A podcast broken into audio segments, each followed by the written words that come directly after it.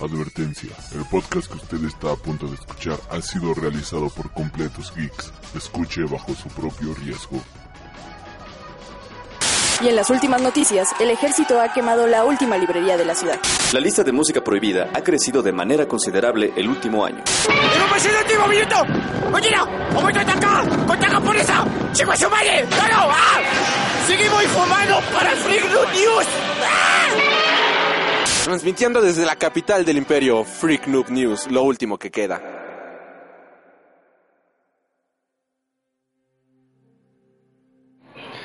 Hola y bienvenidos sean a Freak Noob News, su podcast de cultura geek. En esta ocasión toca hablar de un cómic que es un parteaguas del mundo de Batman. Pero antes de hablar de todo eso, pues obviamente vamos a estar hablando de algunos temas de la semana. Y en esta ocasión nos acompaña el buen Gav de The Top Comics. Hola, ¿cómo están aquí? De frente a frente con Aldo y con un dedo menos, pero chiste local.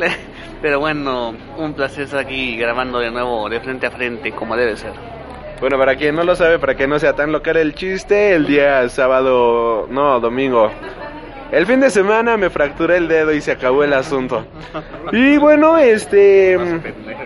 Cállate. Eh, les recordamos nuestras redes sociales que están a través de Facebook, Tumblr y Twitter. Nos encuentras como Freak Noob News y a través de YouTube como Freak Noob News Comics.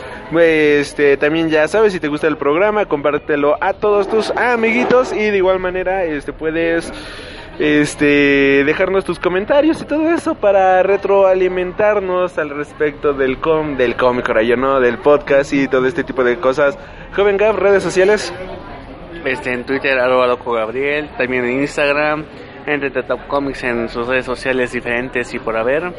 En YouTube los videos de Mister que siempre están a su disposición. De hecho hoy sacó uno sobre Alfred que está muy bueno. Ya, lo, ya me tocó verlo y está bastante recomendable. Y, eh, y en Facebook obviamente que es donde más estamos, que es facebook.com, diagonal de Top Comics. No he visto ese video. El último que vi de él fue su reseña de Assassin's Creed. a mí cuando uh, dijo lo del sándwich de Michael Fassbender. Fue genial. Solo por eso le di like. Y bueno, ya ahora sí vamos a iniciar con el programa. Este, esta semana se dieron a conocer algunas notitas y igual pues salieron algunos este teasers por así decirlo de Marvel Comics de eh, el próximo evento que se viene para este año 2017. Bueno, yo me imagino que va a ser uno de los muchos eventos que van a tener y yo me quedo preguntando, ¿este finalmente será el evento que todo el mundo hemos estado esperando? Eh, para este año pues van a sacar un evento, me imagino centrado por obvias razones del teaser, en el Capitán América, más que nada en Steve Rogers y esto es The Secret Empire, si no me equivoco. Eh, yo todavía no sé bien de qué vaya a ir, eh, no sé si tú sigas actualmente el cómic de Capitán América, joven Gaff, o tengas alguna idea de qué vaya el Imperio Secreto. Pero pues es el próximo evento de Marvel Comics para este 2017. Y así, este, no estoy al dando con el universo Marvel, todavía no, no, espérame ya, eso ya. eh, de hecho, acabo el, el, evento de este año que es Civil War 2, que en mi opinión no estuvo tan mal, son los dos últimos números en donde valió mouse la, la historia, yo creo que estaba manteniendo interesante, de hecho había, creo que le comieron un poco a Daredevil con esto de los juicios, que en Daredevil tanto la temporada 1 con temporada 2 los juicios fueron, lograron hacerlos interesantes para el público, aquí quisieron hacer algo parecido. Y este, y pues desafortunadamente pues no, no aterrizó en buen modo, ¿no? Tiene un final un poco más, mucho más flojo que el cómic, que muchos, si no les gustó el final de Civil War 1 de Mark Miller, pues no creo que les vaya a agradar para nada este. Y bueno, Secret Empire viene con esto del gran secreto de Steve Rogers y a lo mejor también se conecta un poco con esto que vimos en Civil War 2 sobre un personaje que puede ser un gran peligro para el Capitán América. Entonces, este, pues a ver cómo evoluciona el asunto. Eh, todavía nos falta ver quién, se, quién escribe, quién dibuja. Y esperamos que pues, sea el evento que derima a Marvel porque Desafortunadamente Marvel aquí este año sí perdió en cuanto a ventas y en cuanto a relevancia en los cómics. Tuvo éxito en cómics este pequeños, en títulos pequeños, pero pues a ver, esperamos que se recupere. Y pues esperar Secret Empire. ¿Qué pasa de Star Wars eso? Sí, de hecho parece título de película de Star Wars. Y bueno, por otro lado, también este, ahora por el lado de Seita de la Fuerza. Tenemos que Constantine está de regreso, regresó de entre los muertos, así de manera paranormal como viene siendo la serie, pero pues no va a ser este una serie live action, aunque regresa el actor principal a darle la voz al personaje, pues esta serie va a ser una serie animada, aunque yo no sé si esta serie animada va a estar adentro del universo este televisivo de Marvel, de Marvel ahora yo no, de, de DC Comics, ya que habíamos visto a este actor apareciendo en la serie de Arrow en la temporada pasada. No sé si esto vaya a tener alguna conexión como lo están haciendo con otras series, este, igual de DC Comics. Eh, joven Gav, ¿tú sabes algo al respecto de esto? Bueno, la serie va a ser animada, va a ser transmitida por una plataforma de CW. Ya después la traerán este, por parte de Warner en Latinoamérica en su página de internet. Matt Ryan, que fue el eh, que este, interpretaba a Constantine en la serie, también regresa a poner la voz del personaje y ya había uh, ya había estado algo parecido con Vixen, una superheroína que también se desarrolla dentro del Arrowverse, el Arrowverse. Y pues supone que eso sí tiene conexión con el universo de CW, ¿no? Y esto debido un poco a las esperanzas de que podamos ver a Constantine a lo mejor el siguiente año, o ya sea con una serie propia, o con dentro de las otras series de, de DC, como fue el caso anterior fue Arrow, a lo mejor lo vemos en Flash o en Legends of Tomorrow, que sería lo más apropiado, pero a lo mejor ahí es un miembro más del equipo, lo cual sería bastante interesante de ver, pero pues a esperar lo mejor, ¿no? No sé cómo están los capítulos y, y si eso da pie a que ya tenga de nuevo su serie propia o que aparezca dentro de, del universo CW. Que de hecho la serie era muy buena y creo que tenía muy buenos números, ya lo hemos comentado aquí en muchas ocasiones. Es una desgracia literalmente que hayan des- de- cancelado esta serie porque creo que de lo que había se mantenía bastante bien. Ahora sí que el único que falló fue la cadena en donde se presentaba, que pues no cumplió con las expectativas de la cadena, quiero pensar. Y pues le dieron cuello a la serie, pero la verdad es que la serie estaba muy bien. A mí personalmente me gustó más esta primera temporada de Constantine que toda la primera temporada de Arrow. La verdad es, a mí se me hizo más interesante. Y yo tengo fe de que veamos más de este personaje próximamente aquí en, en cualquiera de las series de CW y que regresara, ¿no? A, a- en carne y hueso y no solamente como personaje animado, sino que lo volvamos a ver ahora, no sé, interactuando con The Flash, con Supergirl, que ahora pues ya también forma parte de este universo, de este universo y que pues expandan las posibilidades, las posibilidades que hay adentro del Arrowverse, como bien mencionas, joven Gaff. Bueno, y esto más que una nota es un rumor que anda circulando por las redes, si alguien ya se quemó. es que Vértigo, que eh, se está publicando actualmente en México por editorial Televisa, resulta que pues eh, tiene su... Además de tener la pasta dura que está con Sadman, que ya en enero va a terminar la, la publicación de lo- del, bueno, del arco de Sadman, de los 70 números 76, si no, más, si no mal me equivoco. Eh, y también tiene sus tomos en grapas y sus tomos de compilatorios, de que son este, que más bien eh, reúnen historias que ya han este han publicado y eh, ediciones anteriores a la que están a la fecha, ¿no? Pues resulta ser que hay un rumor en donde Vértigo eh, en México ya se, ya se va a cambiar totalmente a publicación por tomos. Eso quiere decir que las ya las, las la- los, los títulos que están en grapas pues ya ya van a salir por recopilatorios o no se sabe cuán, cuál sea la periodi- peri- bueno era la- el periodo de publicación entre estos pero al parecer será eh, una decisión bastante interesante porque yo creo que aquí sí se venden más los tomos compilatorios que que los que los números en grapas en cuestión de editoriales chiquitas, ¿no? Ah, Un ejemplo son este en Panini con el Miller War que lo, que más se ha vendido son los tomos de compilatorios, en Camite también se han hecho eso. Y bueno, pues esperar que, y bueno, Camite publica The Walking Dead en la forma que tiene que publicarse, que es en tomos de compilatorios, pero este, me parece una deci- decisión sabia, yo creo que sea lo mejor para Vertigo para que se siga sosteniendo, ya que pues es muy, un poco difícil este seguir los títulos como de Constantine, de Fables, de 100 Bullets, porque son títulos bastante largos y eso que eh, a lo mejor es un poco para rescatar la editorial de Vértigo, porque a lo mejor no fue muy bien en, en este año. No nos culpamos porque es una editorial chiquita, pero pues a ver si con esto se recupera en ventas y que haga más atractivo comprar títulos de Vértigo.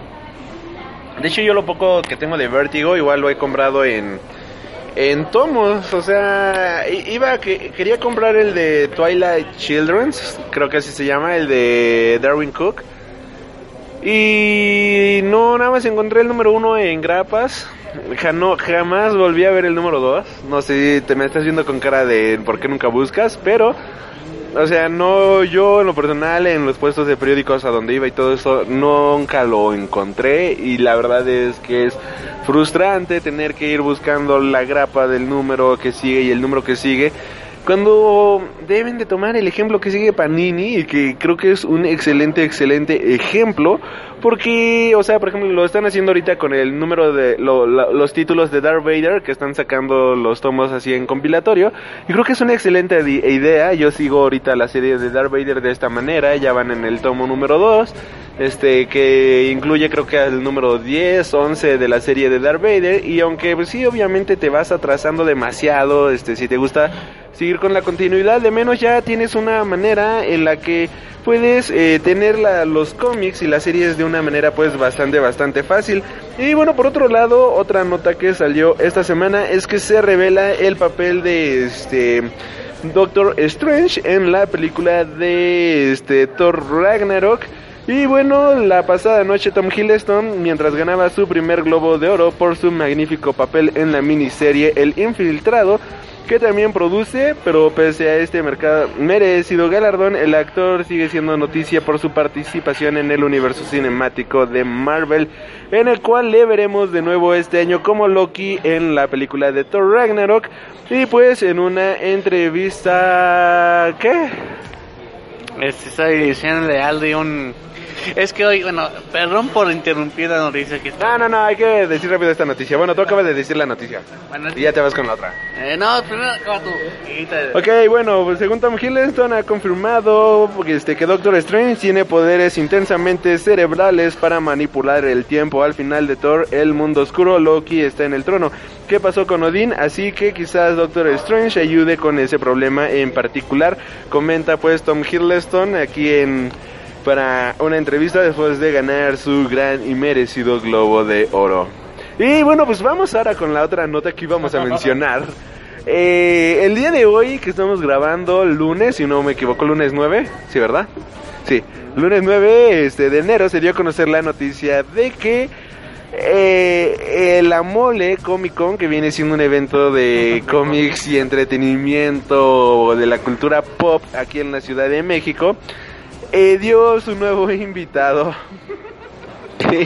y el joven Gar se está cagando de la risa. Y bueno, el punto es que invitaron a Dross, Drox, ¿cómo se pronuncia? Dorksen?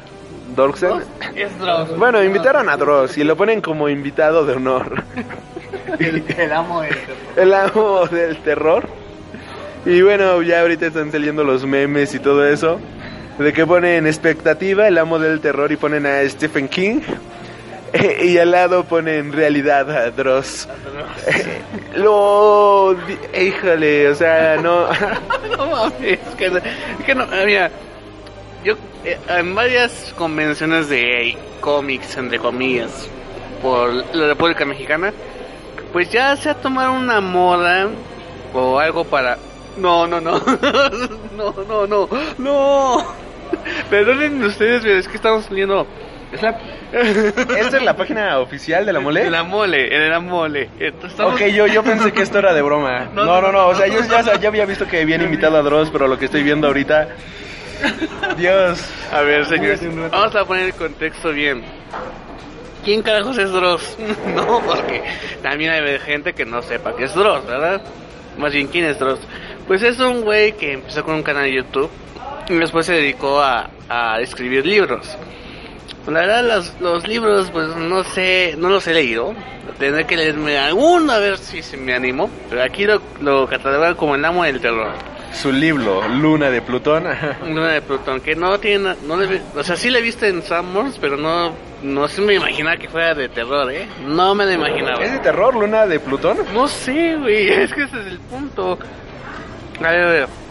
La, juez- la neta le está editando unos libros y dice que eh, ciencia ficción, el más exitoso, como dice Ale, es el Luna de Plutón. Diez años antes.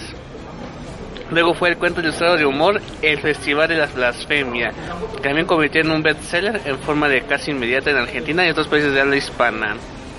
Bueno, pues este es un comunicólogo, tiene su canal de YouTube, supongo. Supongo ustedes este eh, googlean Dross, y habrá más. Eh, lo que a mí me molesta de esto es que lo ponen como guest of honor, o sea, como Adam Hughes, lo ponían guest of honor. Pero, güey, no mames, este cómics, o sea, yo me han dicho, vamos a traer a Dross. Está bien, ¿no? Porque es entretenimiento, es para llamar a gente. De acuerdo. Pero que pongan guest of honor, así como que fuera Stanley, no mames. Perdi- perdónenme, pero esa es una mamarachada bien grande por parte de la mole. Y, y hasta Alberto Calvo que ha defendido a la mole. Un saludo para el buen Alberto. Hasta dijo, no mames. Amor el terror. Y luego estábamos viendo la página de la mole para saber quién era Dross. Resulta No, no, no, yo ya sabía quién era Dross. bueno, yo no, para tener más contexto, ¿verdad? Pero resulta ser que la mole en su Facebook acaba de publicar que va a haber meet and greet con Dross. Desayuno VIP con Dross. Así como que no jodas la verga. no jodas. O sea, o sea, como si fuera Stan Lee. O sea, va a haber un meet and greet tres días y va a haber desayuno VIP. Y resulta que lo puedes comprar ya tu, tu pase desde ahorita en las tiendas Oxxo. no sé, no sé, este... Y lo peor, a ver, vamos a dar clic en el enlace del Meet and Greet.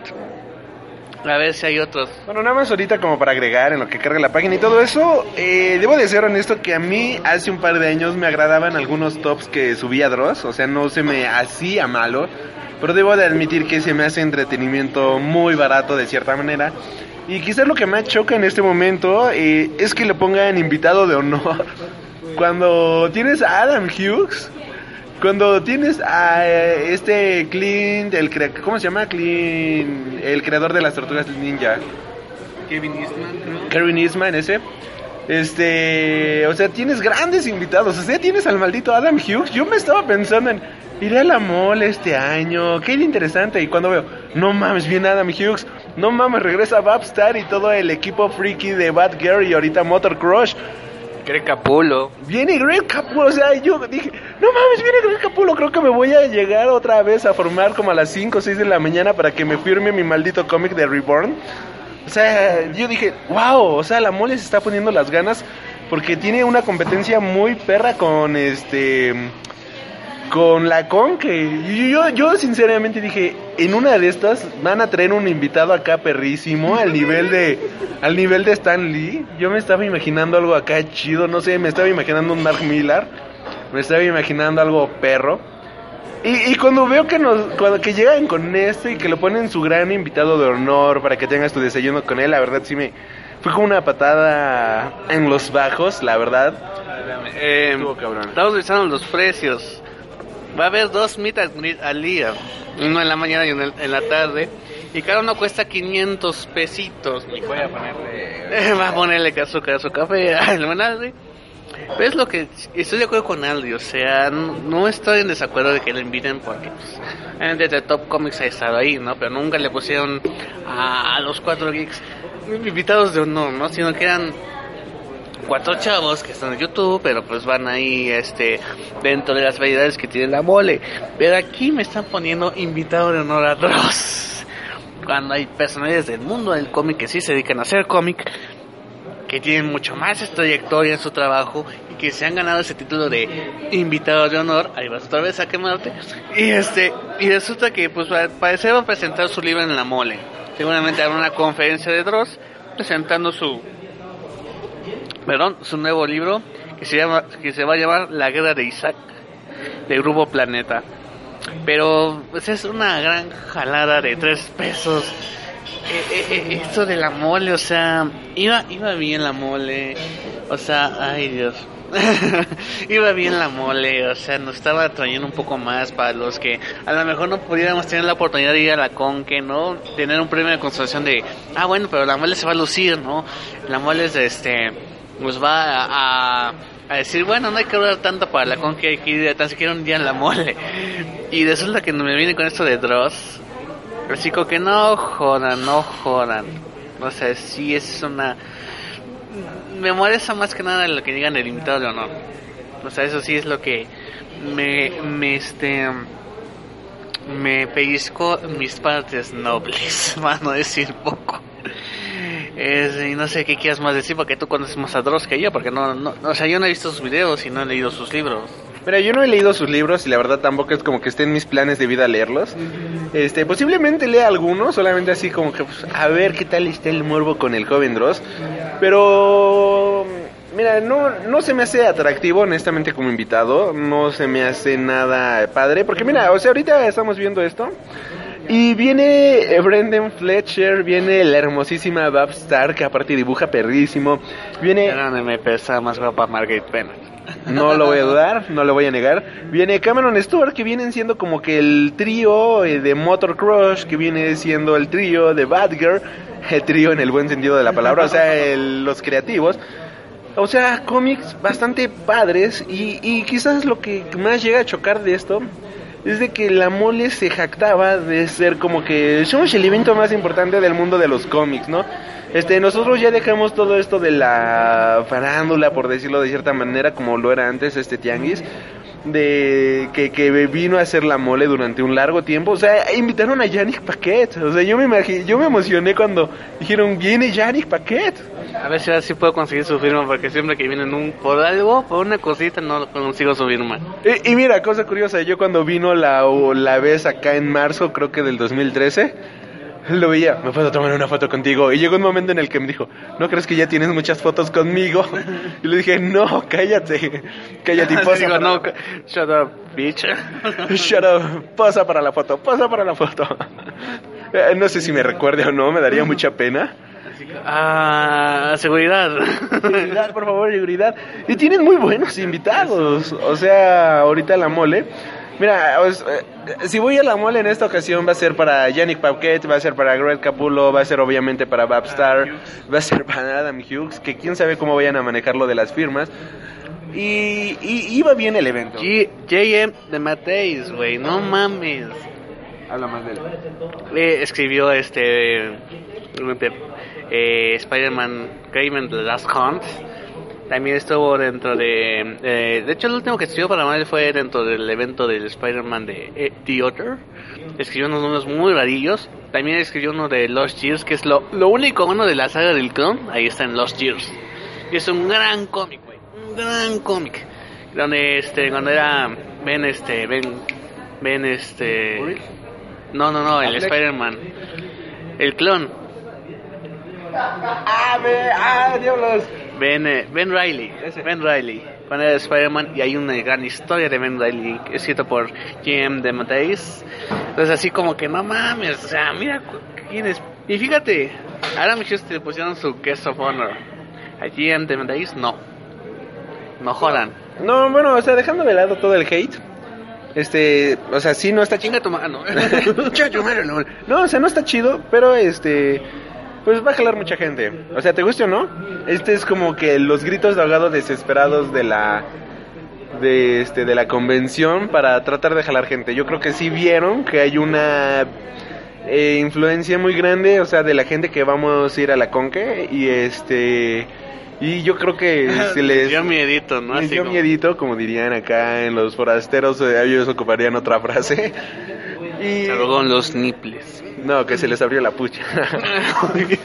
Oye, pero sí, eh, eso que estás diciendo sí es cierto porque recuerdo la vez que estaban Mr. X, eh, Andrés Navi fuera del castillo de Gaby Mesa, este, y resulta que las filas más largas para una firma eran la de ellos y la de George Pérez. Esas eran las filas más largas. Entonces no hay que, hay que- no hay que negar lo evidente. La gente va más por los youtubers. ¿No? No, y dejamos, mira, el otro día, eh, ¿qué día fue? El sábado en la tarde fui este a Gandhi Me compré este, un par de libros, eh, porque me compré El Señor de las Moscas y La Vuelta al Mundo en 80 días. Y el de Yuya. Eh, y el de Yuli, sí, no, y este... No, y te comento, justamente eh, estaba ahí en el Gandhi del centro y llegó una chava con el chavo que me estaba ayudando eh, a buscar los libros que le estaba pidiendo, porque yo quería un compilatorio de Julio Verne, porque eh, no, no, o sea, creo que sale más barato comprar los, eh, estos compilatorios que tienen varios libros que comprarle el libro suelto. Al final no lo tuvieron y pues ya compré el otro libro por 79 pesos. Pero bueno, ese, ese no es el punto.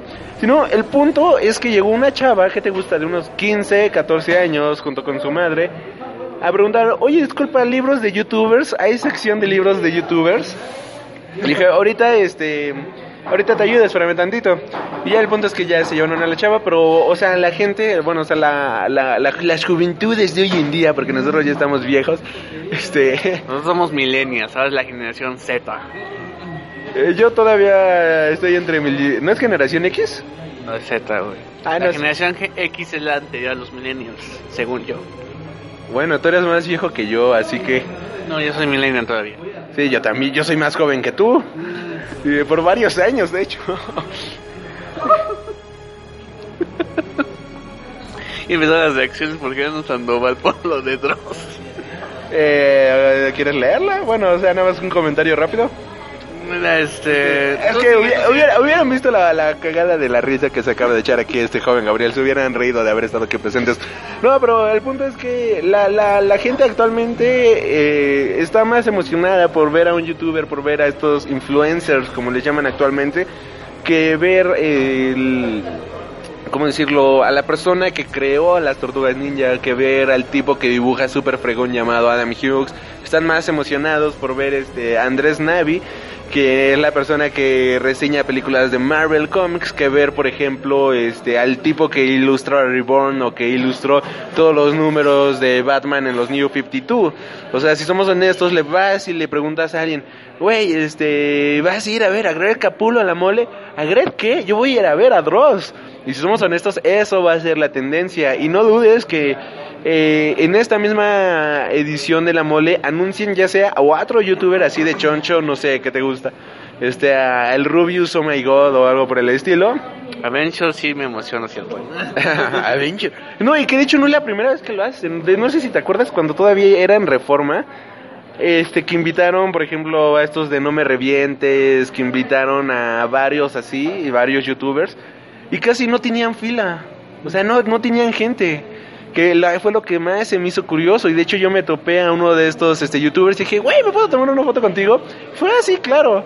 Y fue, o sea, no tenían nada de gente, pero creo que el boom vino a ser ya ahorita, este, de un par de años hacia acá, que creo que es lo que comentábamos una vez, que si no creciste como youtuber en ese tiempo, pues ya no creciste, en el cual pues más este, personas como nuestro buen amigo Andrés, o sea, Mr. X, este, Andrés Navi, Gaby Mesa, Pablo del Castillo, todos ellos cre- crecieron de una manera brutal, la mole se dio cuenta y que fue lo que más jaló en esa convención fueron los Geek Four, creo que así le llamaron, ¿no? Que eran estos tipos. Sí, sí. Eh, y este... No, es que estoy viendo la, lo del Meet and Greet en los comentarios y hay gente que está preguntando en serio, ¿y cuándo va a ser parte del evento? Hay que conseguir el boleto y no sé qué tanto, ¿qué ellos van a hacer? O sea, hay muy pocos que dicen este comentarios que digamos in- negativos, digamos. Y de hecho, hay uno que dice, mejor traigan al tío de C. Quisiera conocer al tío de C, neta. Eh, amo el terror de Stephen King, eh, como lo estamos diciendo, lo estamos viendo en un, este, en un meme, ¿no? Que de expectativa, amo el terror y Stephen King, ¿no? El rey del Dross. Que por cierto, ahorita este, estoy leyendo el libro de It, o sea, el de eso. Está chido, ¿eh? Nunca lo había leído en mi vida. Está, está buenorro el libro. Es como ciencia ficción pasajera del tiempo, pero está buena. O sea, sí, no llevo mucho, debo de ser honesto, no llevo mucho. Llevo como dos, tres capítulos, pero me está gustando el libro. Sí, bueno, eh, la verdad eh, es impresionante la cantidad de comentarios. Me impresiona más la cantidad de comentarios que están preguntando información de veras. Así como que, ¿y cómo es el asunto del, de los- del desayuno, del meet and greet? O sea, hay gente que sí va a ir por otros. Y es lo que te estoy diciendo, o sea, ahorita, mira, a nosotros quizás no nos gusten estos youtubers, Pero hay gente que sí, y o sea, el tipo tiene que te gusta unos 5 millones de suscriptores. No sé si ahí está en la información cuántos suscriptores tenga. Como 10 millones. O sea, estamos hablando de 10 millones de personas. ¿Te das cuenta de cuánta gente va a ir a la mole?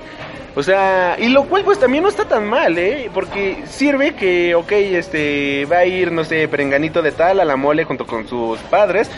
Y mientras van ahí, este, mm, pueden que se, no sé, me gustaría pensar que se vayan a dar una vuelta que te gusta el artistal y a ver, a ver qué más hay, quiénes son estos tipos.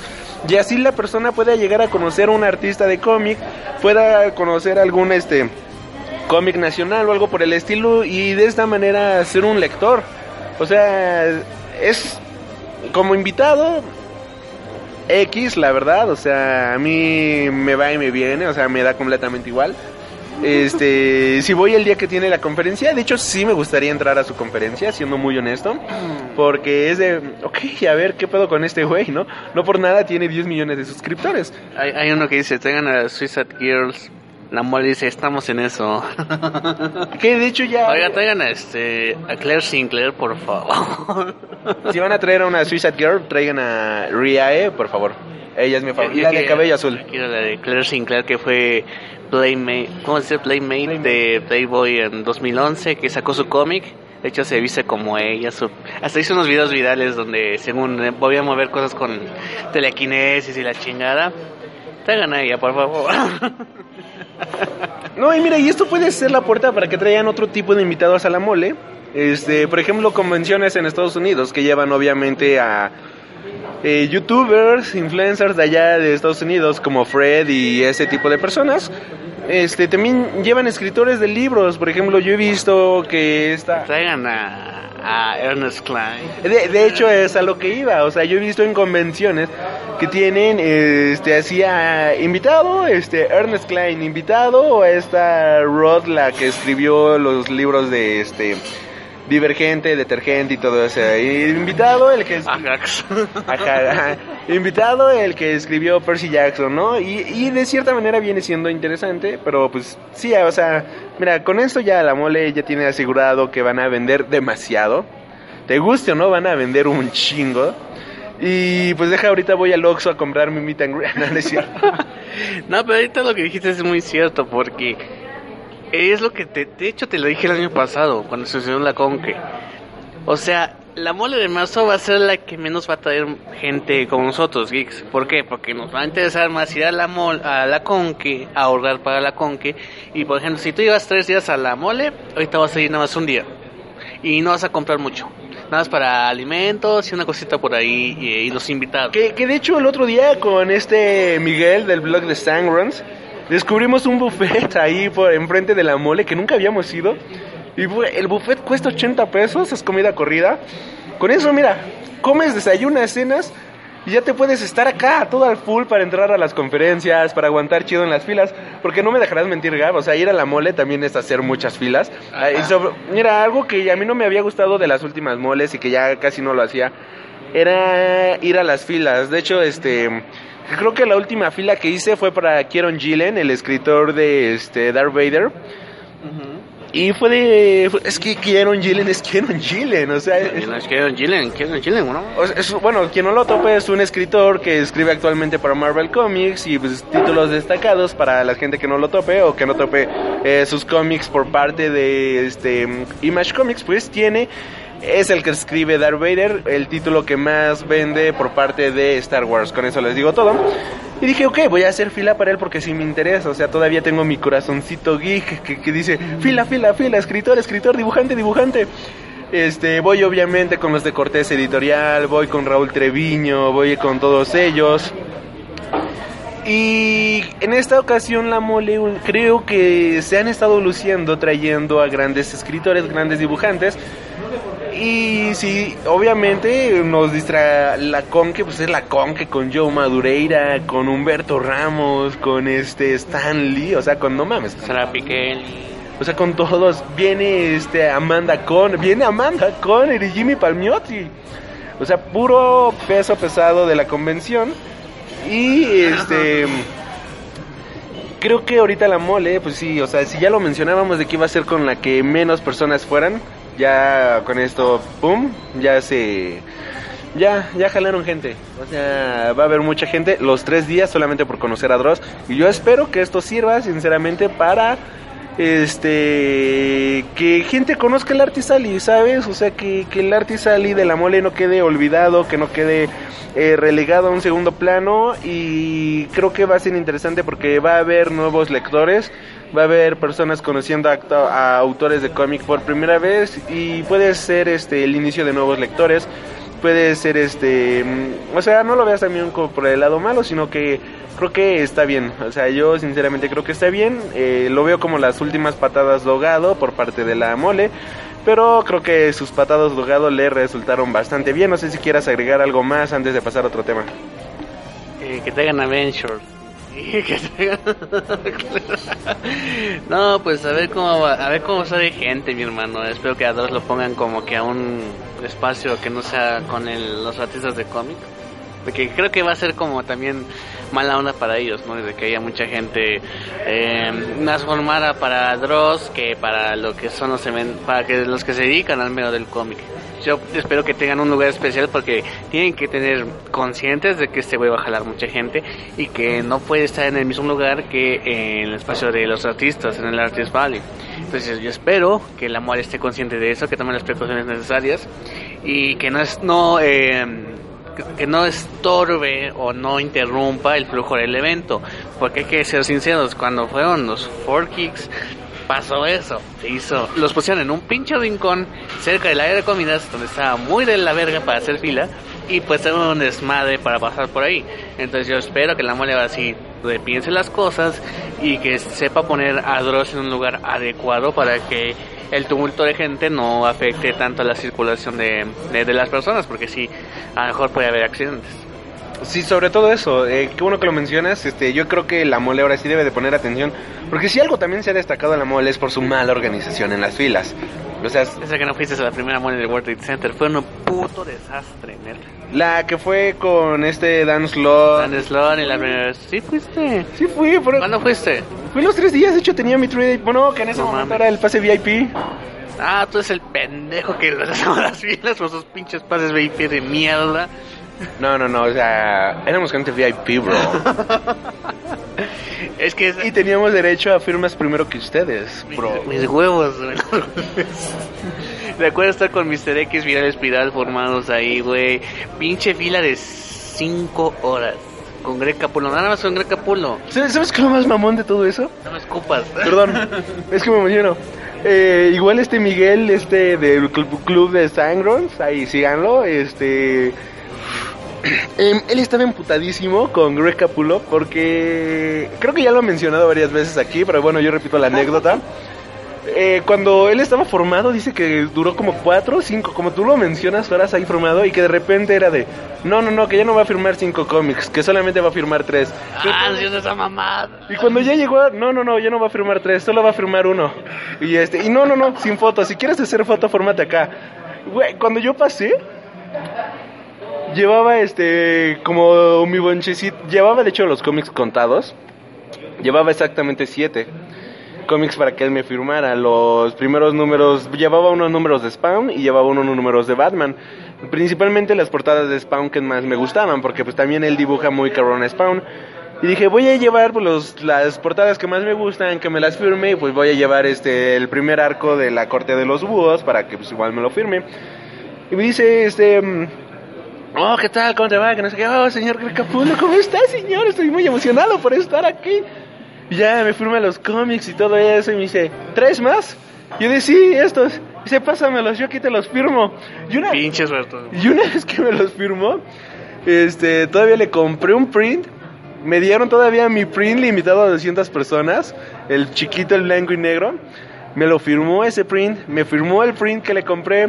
Y todavía me dijo, ¿no quieres una foto? Y yo, claro que sí, señor.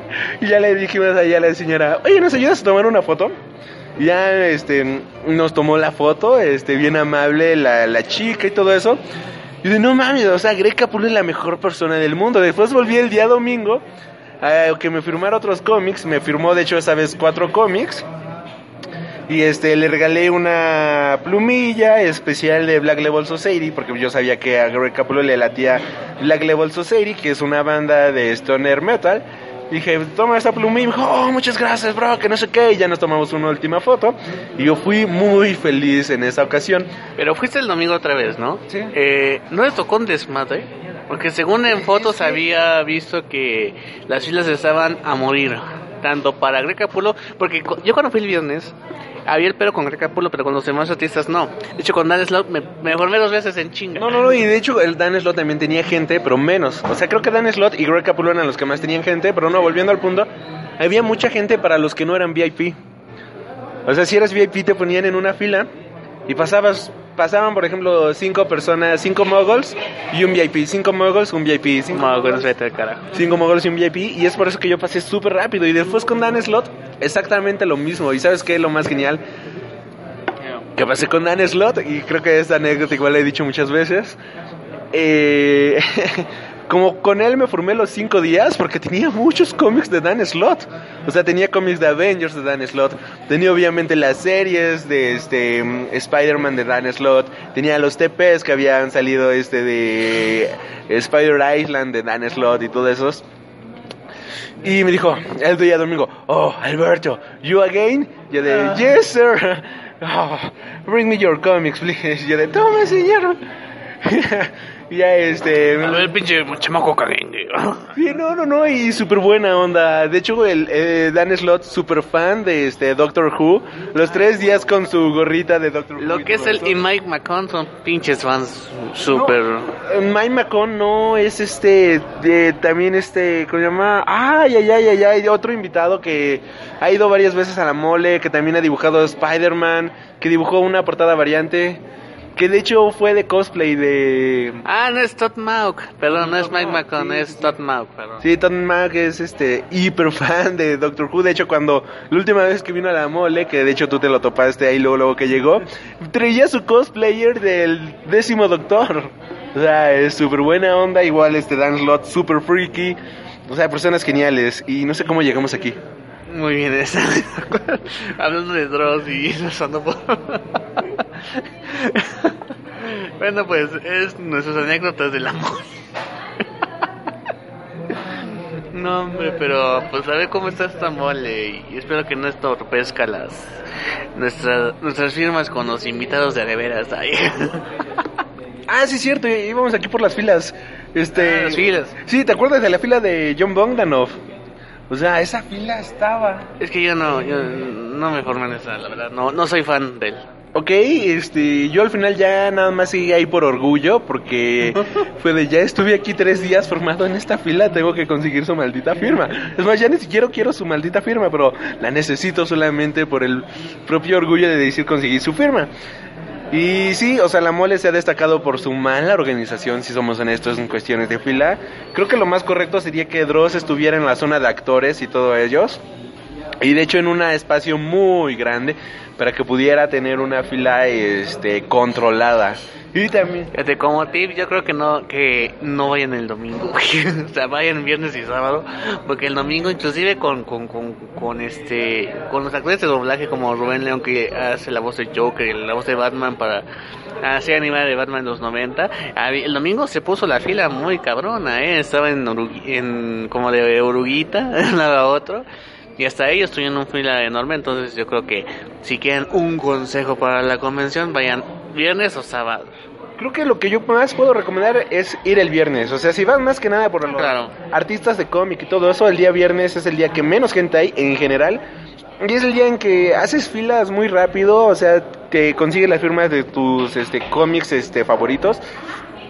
Y te da un poco de tiempo para recorrer un poco la convención. Y a mí me gustaría que en esta ocasión fueran dos pisos. O sea, que no ya solamente ocuparan uno, sino que la mole sea consciente de que eh, el- su evento ya creció y que la verdad sí podría ser este de cierta manera como mencionabas hace rato un poco de riesgo tener a toda la gente que vaya a ver a Dross en formados en el- los pisos de exhibición y todo esto simplemente como mencionabas hace rato lo vimos en el cuando estaba este Andrés, Mr. X y todos ellos, cómo entorpecieron un buen las cosas, cómo estorbaban este la gente ahí en varios puestos y que también la gente era como que muy, ¿cómo decirlo? Muy este eh, no responsable de que estaban invadiendo eh, su, o sea, estaban invadiendo stands, gente que no se daba cuenta de que estaban estorbando ahí en, en la área de comida y todo este tipo de cosas. Y nada más van a lo que van como fanboys y no, no pueden ver más allá, lo cual pues es tache para ellos. Ojalá la mole ponga orden en ese tipo de cosas. Y creo que la fila va a estar peor. Fanboy. Sí, no, yo creo que la fila va a estar peor que banco a las 3 de la tarde, un minuto antes de cerrar. Va a estar cabroncísimo. Y bueno, ¿qué más puedo decir? Más que se diviertan en la mole si van a ir. Mi consejo es que vayan el, el viernes, a lo mejor por ahí nos topamos. Este, no sé si tú qué día vayas a ir, joven Gab, a ver si... Yo no tengo planeado ir el viernes porque este, a lo mejor no voy a la conque. A lo mejor no vas a la conque. Exacto.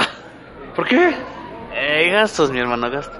No, ma, ¿no tenías ya tu pase? Tu... No, no, no, te- yo estaba comentándote sobre un, sobre un paquete, pero pues dije, no, hay otros gastos que no pueden coordinar.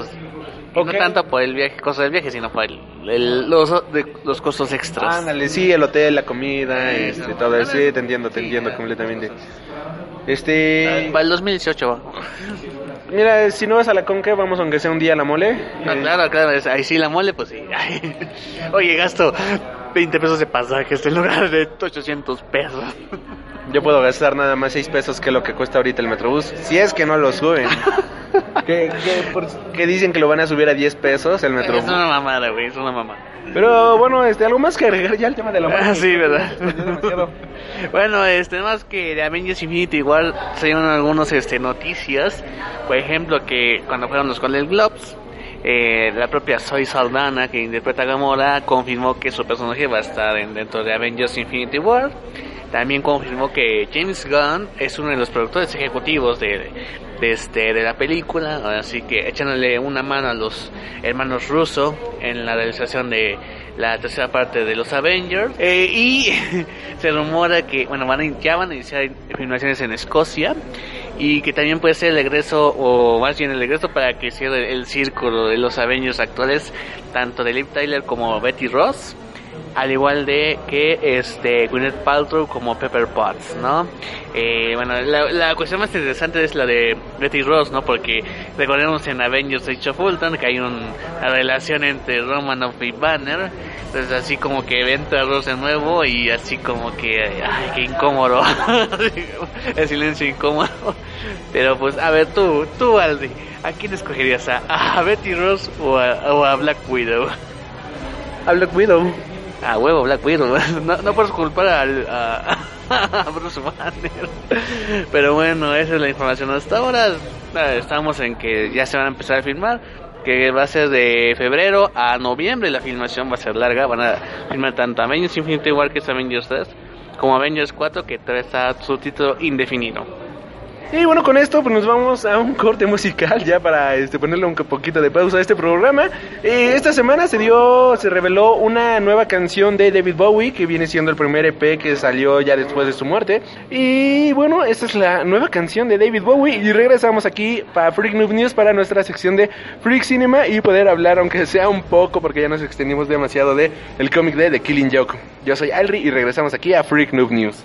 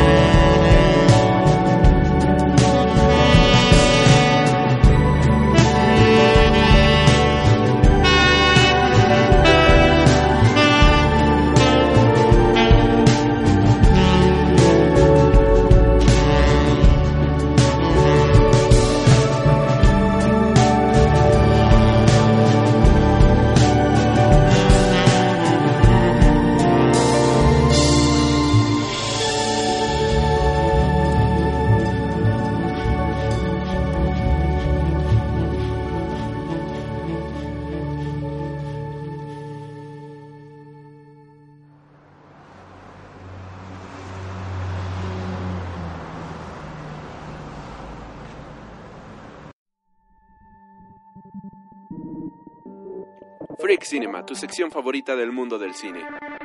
Obi-Wan never told you what happened to your father. He told me enough.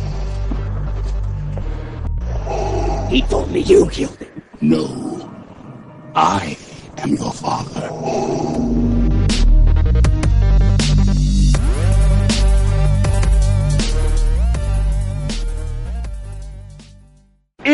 aquí a Freak Noob News después de haber escuchado esta gran y, re- y depresiva rola de David Bowie. Y bueno, este fin de semana se dieron la premiación de los Golden Globe o los Globos de Oro. Y pues esta es nuestra sección de Freak Cinema. Quien no lo sepa, pues en esta ocasión eh, tenemos eh, vamos a mencionar por los Globos de Oro y un poco de la taquilla mexicana. Eh, mejor película comedia musical ganó La La Land, que de hecho esta película yo ya tengo muchas ganas de verla. La han estado anunciando eh, demasiadas personas como un gran filme. No lo he podido ver por obvias razones, en México no se ha estrenado, pero creo que se estrena por ahí de febrero, marzo, aquí en tierras mexicanas. 17 de febrero. 17 de febrero, gracias. Estoy pendejo. No, sí, febrero. Sí, ok, gracias. Y bueno, pues ganó este La La Land, mejor película drama, ganó Moonlight, mejor director de cine Demian Chazelle por este La La Land. Mejor actor ganó Casey Affleck por Manchester by the Sea. El hermano de Batman. Mejor actriz dram- dra- drama este Isabel Hooper por L. Eh, mejor actor comedia musical Ryan Gosling por La La Land. Eh, mejor actriz comedia musical. Eh, este bueno aquí el joven este Gab me está enseñando que la película se estrena el 17 de febrero. La película salió el año del año pasado a nivel mundial pero pues de menos la vamos a tener. Mejor actor de reparto eh, ah no mejor actriz comedia musical Emma Stone la nuestra hermosísima Emma Stone igual por La La Land mejor conocida como Gwen. Yo todavía quiero ver la película de Spider Gwen protagonizada por esta mujer Mira, si, ah, si se le sacan de la manga Spider, de Spider Island, eh, Spider Verse, a lo mejor ahí tendremos una oportunidad de ver eso, ¿no? Ojalá ocurra. Récenle a sus dioses porque ocurra. Bueno, por otro lado tenemos mejor actor de reparto, este Aaron Taylor Johnson, mejor conocido como Kikas por Animales Nocturnos. Ah, mejor, yo tampoco. Mejor actriz de reparto. Ah, ya entendí el chiste. Porque es Quicksilver. Ya, ya, ya. Mejor actriz de reparto Viola Davis por Fans. Si no ubican a Viola Davis, pues es este Amanda Conner. No, Amanda Palmer, perdón. Waller, Waller, no manda para Dios, ya me estoy confundiendo. Hay muchos Almarma. Cállate. Mejor guion, La La Land por Damien Chazelle. Mejor canción original, City of Stars por La La Land. Mejor banda sonora, La La Land. ¿Por qué no ya No, no, decimos que La La Land ya ganó todo? La- la- no, espérate, mejor película de animación. Mejor película de animación, Zootopia. Mejor película lengua extranjera, Elle. No sé cuál es. Yo tampoco. Mejor serie de drama, The Crown. Me parece increíble que, The Crow le haya ganado a Westworld, que es una chingonería de serie. A Game of Thrones, que es de las que dicen que esta temporada estuvo chingoncísima. Stranger Things, que es la favorita del público. O sea, salió la que esta de novela, The Crow. Porque si la, o sea, ves el primer capítulo, es una pinche novela que te duerme, la neta. O sea, no entiendo por qué carajos ganó, si es muy aburrida, es muy densa. O sea, no puedes aguantar un capítulo, mi chavo. de esa Yo no he visto ahorita Westworld, está ya en mi lista, ya está en mi, no me vayas a matar, ya está en mi lista, No, no, no. o sea, y me la recomendaron demasiado. No soy como viral que por no, por no ver Game of Thrones voy a amenazarte con quemar tu casa. No soy ese tipo de... Voy a quemar tu casa por no ver Game of Thrones, carnal. Y este, y bueno, este, en eh, Stranger Things, que de hecho era la favorita de todos. Yo pensé que iba a ganar Stranger Things. De hecho, saludos a Luro Hersal, subió su post de que no le había agradado tanto la serie. Y subió sus razones de que es exacto, es que es muy fan este service con los ochentas y todo eso. Y digo, claro que es mucho fan service, de hecho es puro fan service la serie y creo que ahí está el gran éxito de la serie. O sea, para a los que no nos tocó, nos gustó ver eso super retro y a los que les tocó les fascinó regresar a esa época, no sé tú qué opines. Mira, la, bueno, nada más vi un primer capítulo y la verdad, este, yo digo que tiene buena estética. eh, los, los chamacos ape- ah, que creo que rompen la maldición de que todos los niños que salgan en una película o serie los quieres matar. Pero esta vez no, o sea, los chamacos se caen bien. Este, es una historia cliché de los ochentas. Yo creo que es una manera de presentar al público actual, digamos, al público joven, pues esa e- e- ese legado de los ochentas como lo que eran Poltergeist, las de Spielberg y todas esas cosas, ¿no? Y de hecho lo hacen bien, eh, pero pues así como que la serie ya depende demasiado del fanservice.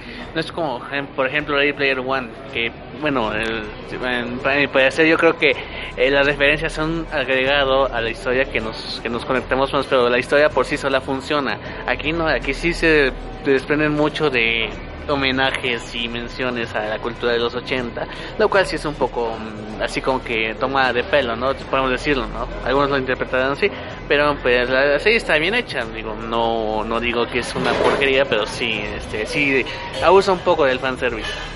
Y bueno, continuando con esto, o sí abusa de fan service, pero bueno, continuamos. Mejor actor drama, Billy Bob Thornton por Goliath. Mejor actriz drama, este, Clary Fox por The Crown. Mejor serie comedia musical, Atlanta. Mejor actor comedia musical, Donald Glover por Atlanta. Kardashian, el joven Lando Kardashian, que también va a estar en Spider-Man Homecoming. Mejor actriz comedia musical, Ellie Roth por Blackish. No sé quién es. Yo tampoco. Mejor miniserie o TV movie, The People v O.G. Simpson. No sé qué sea. Es el detrás de juicio hacia O.J. Simpson, que fue ese jugador de fútbol americano que según mató a su esposa. De hecho, hubo una persecución que fue transmitida por todo el económico país de Estados Unidos, que, que de hecho hay estadísticas que dicen que fue donde lo que duró la persecución fue la hora menos productiva de Estados Unidos porque todo el mundo estaba viendo la persecución. Ah, ya sé cuál. Y que de hecho, este, en ese día Pizza Hut vendió la misma cantidad de pizzas que venden en un Super Bowl, ¿no? Sí, este, y después que lo declararon inocente, o sea, y dicen que está muy buena, que Cuba Gooding Jr. se redime, o sea, regresa a ser un actor chingón por esa serie, pero pues hay que verla, ¿no? Ok, ya están mis planes de verla, ya me llamó la atención. Mejor actor miniserie o TV, Tom Hiddleston, obviamente, porque es Tom Hiddleston por The Night Manager. Mejor actriz o miniserie o TV movie, Paula, Pau, Sala Paulson por The People O.G. Eso. Mejor actor de reparto Hugh Laurie por The Night Man, gracias. Mejor actriz de reparto Olivia Colman por The Night Manager. Y bueno, eh, también salió una nota de un speech que se dio en este en esta entrega de los premios. El joven Gaff está más enterado que yo y en lo que el joven Gaff este habla al respecto de esto, yo iré a sacar mis demonios al baño. Muy bien. Esta no te tardes mucho. Eh, bueno, eh, den- dentro de los Globos de Oro, sea un reconocimiento, una actriz, un actor em, que ha tenido una buena trayectoria. Ese caso fue el turno de Meryl Streep, que obviamente todos la conocemos, que ha sido la, la que a veces ha sido nominada. es una actriz bastante preparada, una actriz de gran cana de gran trayectoria. Y al recibir el Globo de Oro, pues dijo, dijo un discurso eh, que hay que reconocer la labor que hace la, la prensa extranjera para Hollywood. Eh, hizo una mención a que, bueno, no dijo el nombre en sí, pero obviamente todos sabemos a quién se refirió, a decir que el nombre que está, que compite, bueno, que compitió o, que va a estar dentro de la silla presidencial se burló de un reportero discapacitado eh, está haciendo alusión que cuando Donald Trump criticó a un reportero eh, lo hizo como con síntomas de eh, eh, digamos de que no puede controlar su cuerpo no y así como haciendo una burla de eso y Meryl Streep dijo que pues, estaba bien preocupada, ¿no? Que eso está un permiso o una licencia para que toda la población haga lo mismo o cosas peores. Recordemos que cuando ganó Donald Trump, pues hubo muchos ataques de, digamos, hacia las minorías en Estados Unidos, viéndome a personas afroamericanas, a personas este, latinas, a migrantes. Entonces así se disparó algo que sí es cierto lo que dice Meryl Streep. Entonces ante un corazón roto que fueron palabras que le dijo Carrie Fisher, la princesa como decía, eh, y cito, como dijo la princesa Leia, mi amiga la princesa Leia, cuando tengas un corazón roto, asarte, ¿no? Entonces lo que lo que nos motiva este discurso de Meryl Streep es este no dejarnos vencer por esta por esta situación con Donald Trump, no dejarnos vencer este por eh, la cuestión de que puede empeorar el país o el mundo, sino que hay que hacerle frente, hay que hacerle frente con lo que sabamos, sepamos hacer, con lo, con lo, que podemos contribuir al mundo y que pues no es el final de los tiempos y que demostrar que hay más gente buena no solo en Estados Unidos sino en todo el mundo. Que no hay que dar pie a este tipo de agresiones, no hay que imitar esta, este libertinaje que está dando Donald Trump en donde este puede hacer lo que se le dé en gana o hacer lo que de, de, cosas que para él no están no está de acuerdo sino más bien tener eh, la conciencia de fortalecer los valores que eh, a veces se han perdido y levantarse ante esta situación que puede ser dura pero no puede, no va a ser el final. Si no nos dejamos no sea el final de nuestra nuestro estilo de vida pacífica como debe ser y pues bueno, todo el mundo aplaudió, se puso de pie. Él se estaba con la, con, con, la voz entrecortada, que se le iba la voz, pero fue suficiente para, eh, para pronunciar este discurso bastante motivante y que pues nos deja a todos una gran lección, ¿no? Después Donald Trump obviamente contesta este mensaje, a pesar de que dijo en el, el, aquel 2015 que era su actriz favorita y ahora así como que pues fue una enviada de Hillary Clinton, de esos libertinos que no sé qué, pero no, y que no sé, no, se burló de discapacidad por su condición, sino se burló porque se ponía nervioso.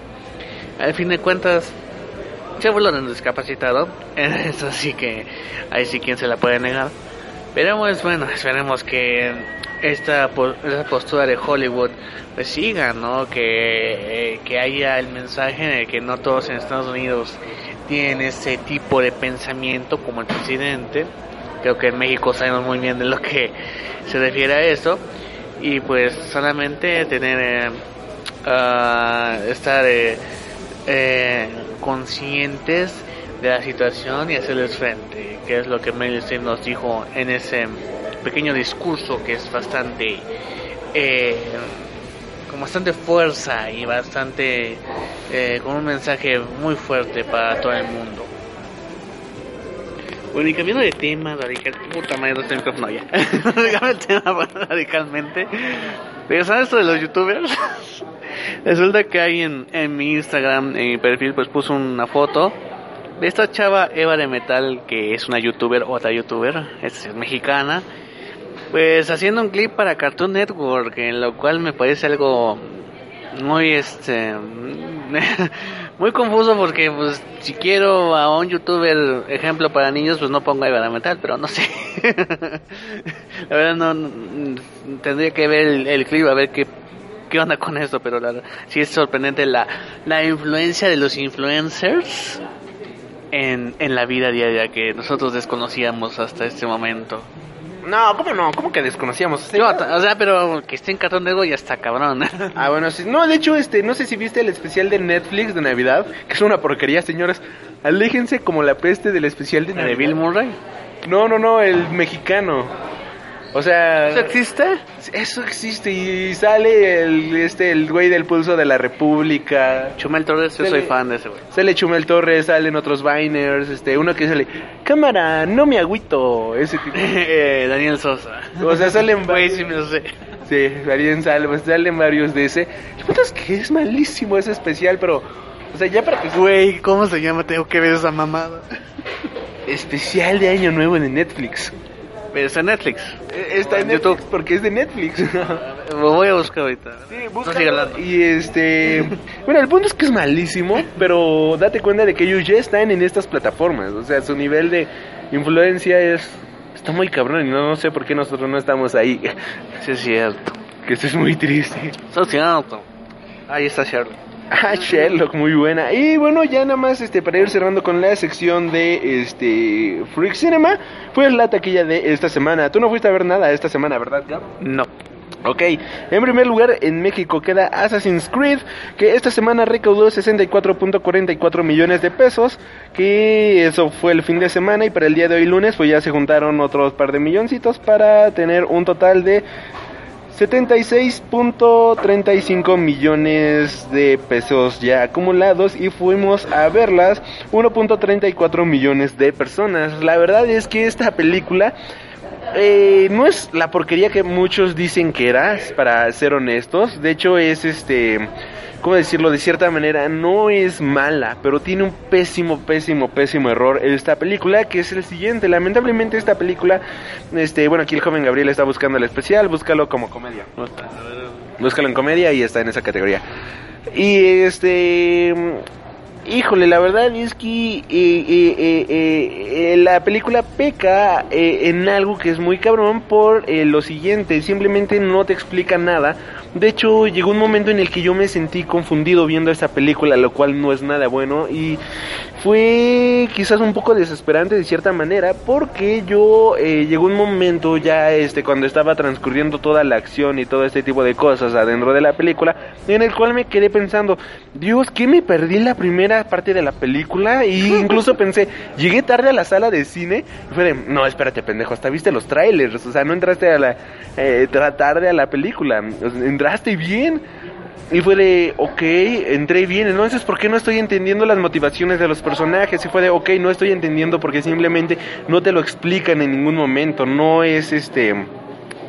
No hay algo que te expliquen, no hay algo que este sea coherente en esta película, por lo cual el guion es malísimo en muchas situaciones.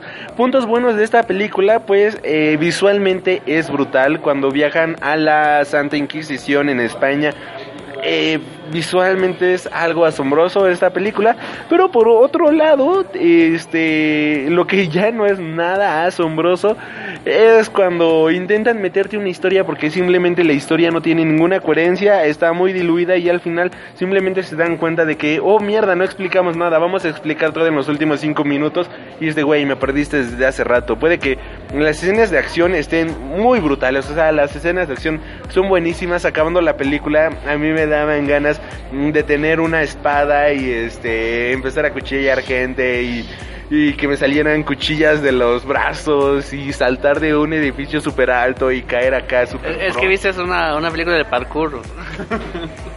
Y como película de parkour y de acción es buenísima.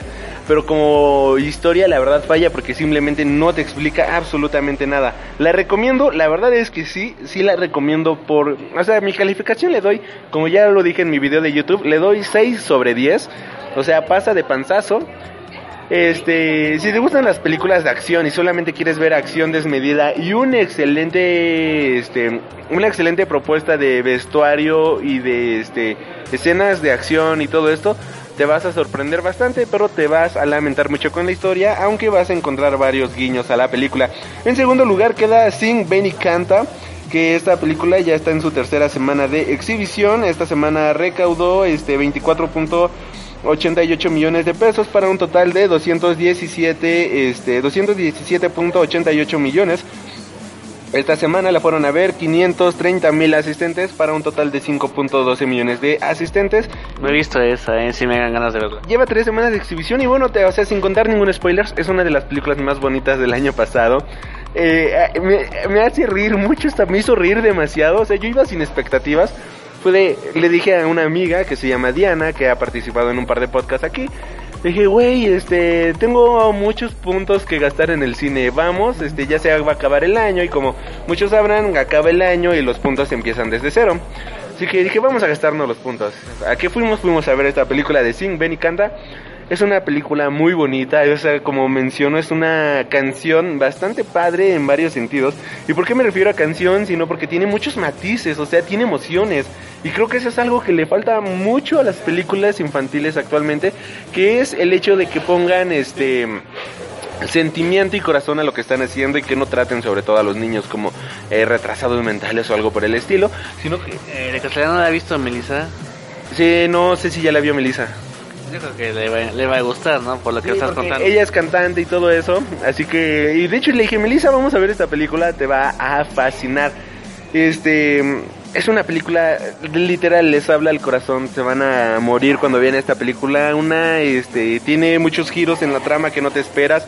Me hizo sentir triste la película por ciertas partes, me hizo reír por ciertas partes y la verdad es que la recomiendo ampliamente. Si no han ido a ver Sing, Ven y Canta, es de lo mejor que hay actualmente en la cartelera. O sea, si no quieren ver este Assassin's Creed o algo por el estilo, vayan y vean esta película de Sing. Joven Gaff, ve a verla en cuanto antes, antes de que la quiten, porque de verdad se la van a pasar muy, muy huevo, bien. dijo el perro.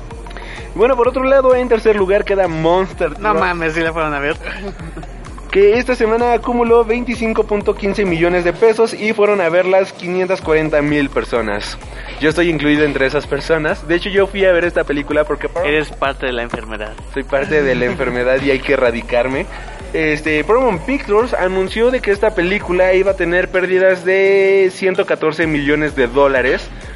Eh, esto lo anunciaron incluso antes de que esta película se estrenara y yo dije, ¿de verdad tan mala película es? Yo dije, ¿por qué le están echando tan mala leche a esta película? Una vez que la fui a ver dije, ahora entiendo por qué le echan tan mala leche. La verdad es que la película es una película de serie B con monster trucks y monstruos. Que es una porquería, señores. Si se quieren un poquito, si se respetan, no vayan a verla. Es horrible la película. El diseño del monstruo, déjame decir que está bueno. Y estoy al mil por ciento seguro de que esta película se va a volver una de estas películas que van a estar pasando en Canal 5 o en Canal 7 cada El autobús, güey. En el autobús, ándale. No, creo que hasta en el autobús pasan mejores películas, ¿eh? O sea, no, no, no creo que llegue. La de... Pero quizás en un autobús barato sí la van a pasar. Fíjate que esta, esta, hasta tengo entendido, esta película se hizo porque el, hijo del presidente de Paramount quiso, mamá, papá, hazme una película de Monster Trucks. Yo cuando eh, me dije, Monster Trucks, ah, pues va a ser algo rápidos y furiosos, ¿no? Así de güeyes construyendo sus Monster Trucks o así de carreras o para ir a, en busca de algo, algo así, ¿no? Y me salen con esta pendejada de extraterrestres y que... No, no son extraterrestres. No, o sea, están en el subsuelo, ¿no? O sea, sí. tengo entendido. Sí, sí. Que se alimentan del petróleo y que una empresa petrolera y quiere chingarse el petróleo, el pueblito, el cabrón, la chica, el sheriff malvado, si le otro que dejarlo. No, el sheriff es bueno en esta El sheriff- ah, bueno, y sa- sa- sale este Danny Glover, no mames. Eso fue lo impresionante. ¿Hasta dónde ha llegado Danny Glover? Pero este, no, desde, desde el avance, así como que no, no, no, no, no, güey. O sea, pudiste, hacer una buena película de Monster Trucks como Rápidos y Furiosos. Hubiera copiado con Monstruotes. o sea, así ya, pero no, no sé qué pendejada le exigieron. Pero hecha esta pasada en muchos casos, ¿eh? De que, papá, hazme esta película, hazme este cómic y se resultan fracasos enormes, pero en fin. Sí, bueno, o sea, la película es mala, ya acabas de decir toda la historia y entonces el niño intenta recuperar y salvar a los El niño es monstruos. Havok, por cierto. No, Havok intenta recuperar a los monstruos MacGyver, que también fue una porquería su serie. y al final los logra salvar y todos vivieron felices para siempre en este pequeño pueblo. Mala, no la vean. Cuarto lugar queda Pasajeros. Eh, No la he visto, yo sí quiero verla. Chris Pratt y Jennifer Lawrence. Me, me impresiona que no a muchos les gustaran, ¿eh? Porque, pues, y de hecho, el taquilla no, no fue un madrazo para, para estos dos este, actores que, pues, son, son conocidos. O sea, güey, no, no creo que nadie los conozca. Uno por Guardianes, otro por los Juegos del Hambre, por X-Men, o sea, tienen todo para un éxito taquillero y no fue lo que esperaba el estudio. Mira, este no lo he visto, de hecho tiene muy malas críticas, sobre todo por el final, todo el mundo dice, no manches, el inicio de la película es sorprendente. He escuchado que incluso la comparan con este The Shining y cosas por el estilo, pero dicen, pero el final es cuando todo se arruina y todo el mundo me ha dicho exactamente lo mismo. Quiero verla, si te soy honesto, a ver si luego vamos. Yo creo que a lo mejor lo vemos en, en HBO Go. Ok, y bueno, después continúa en quinto puesto Un Padre No Tan Padre en su tercera semana de exhibición. Con Sergio Bonilla. En sexto lugar, La Reencarnación en su primer la semana de exhibición.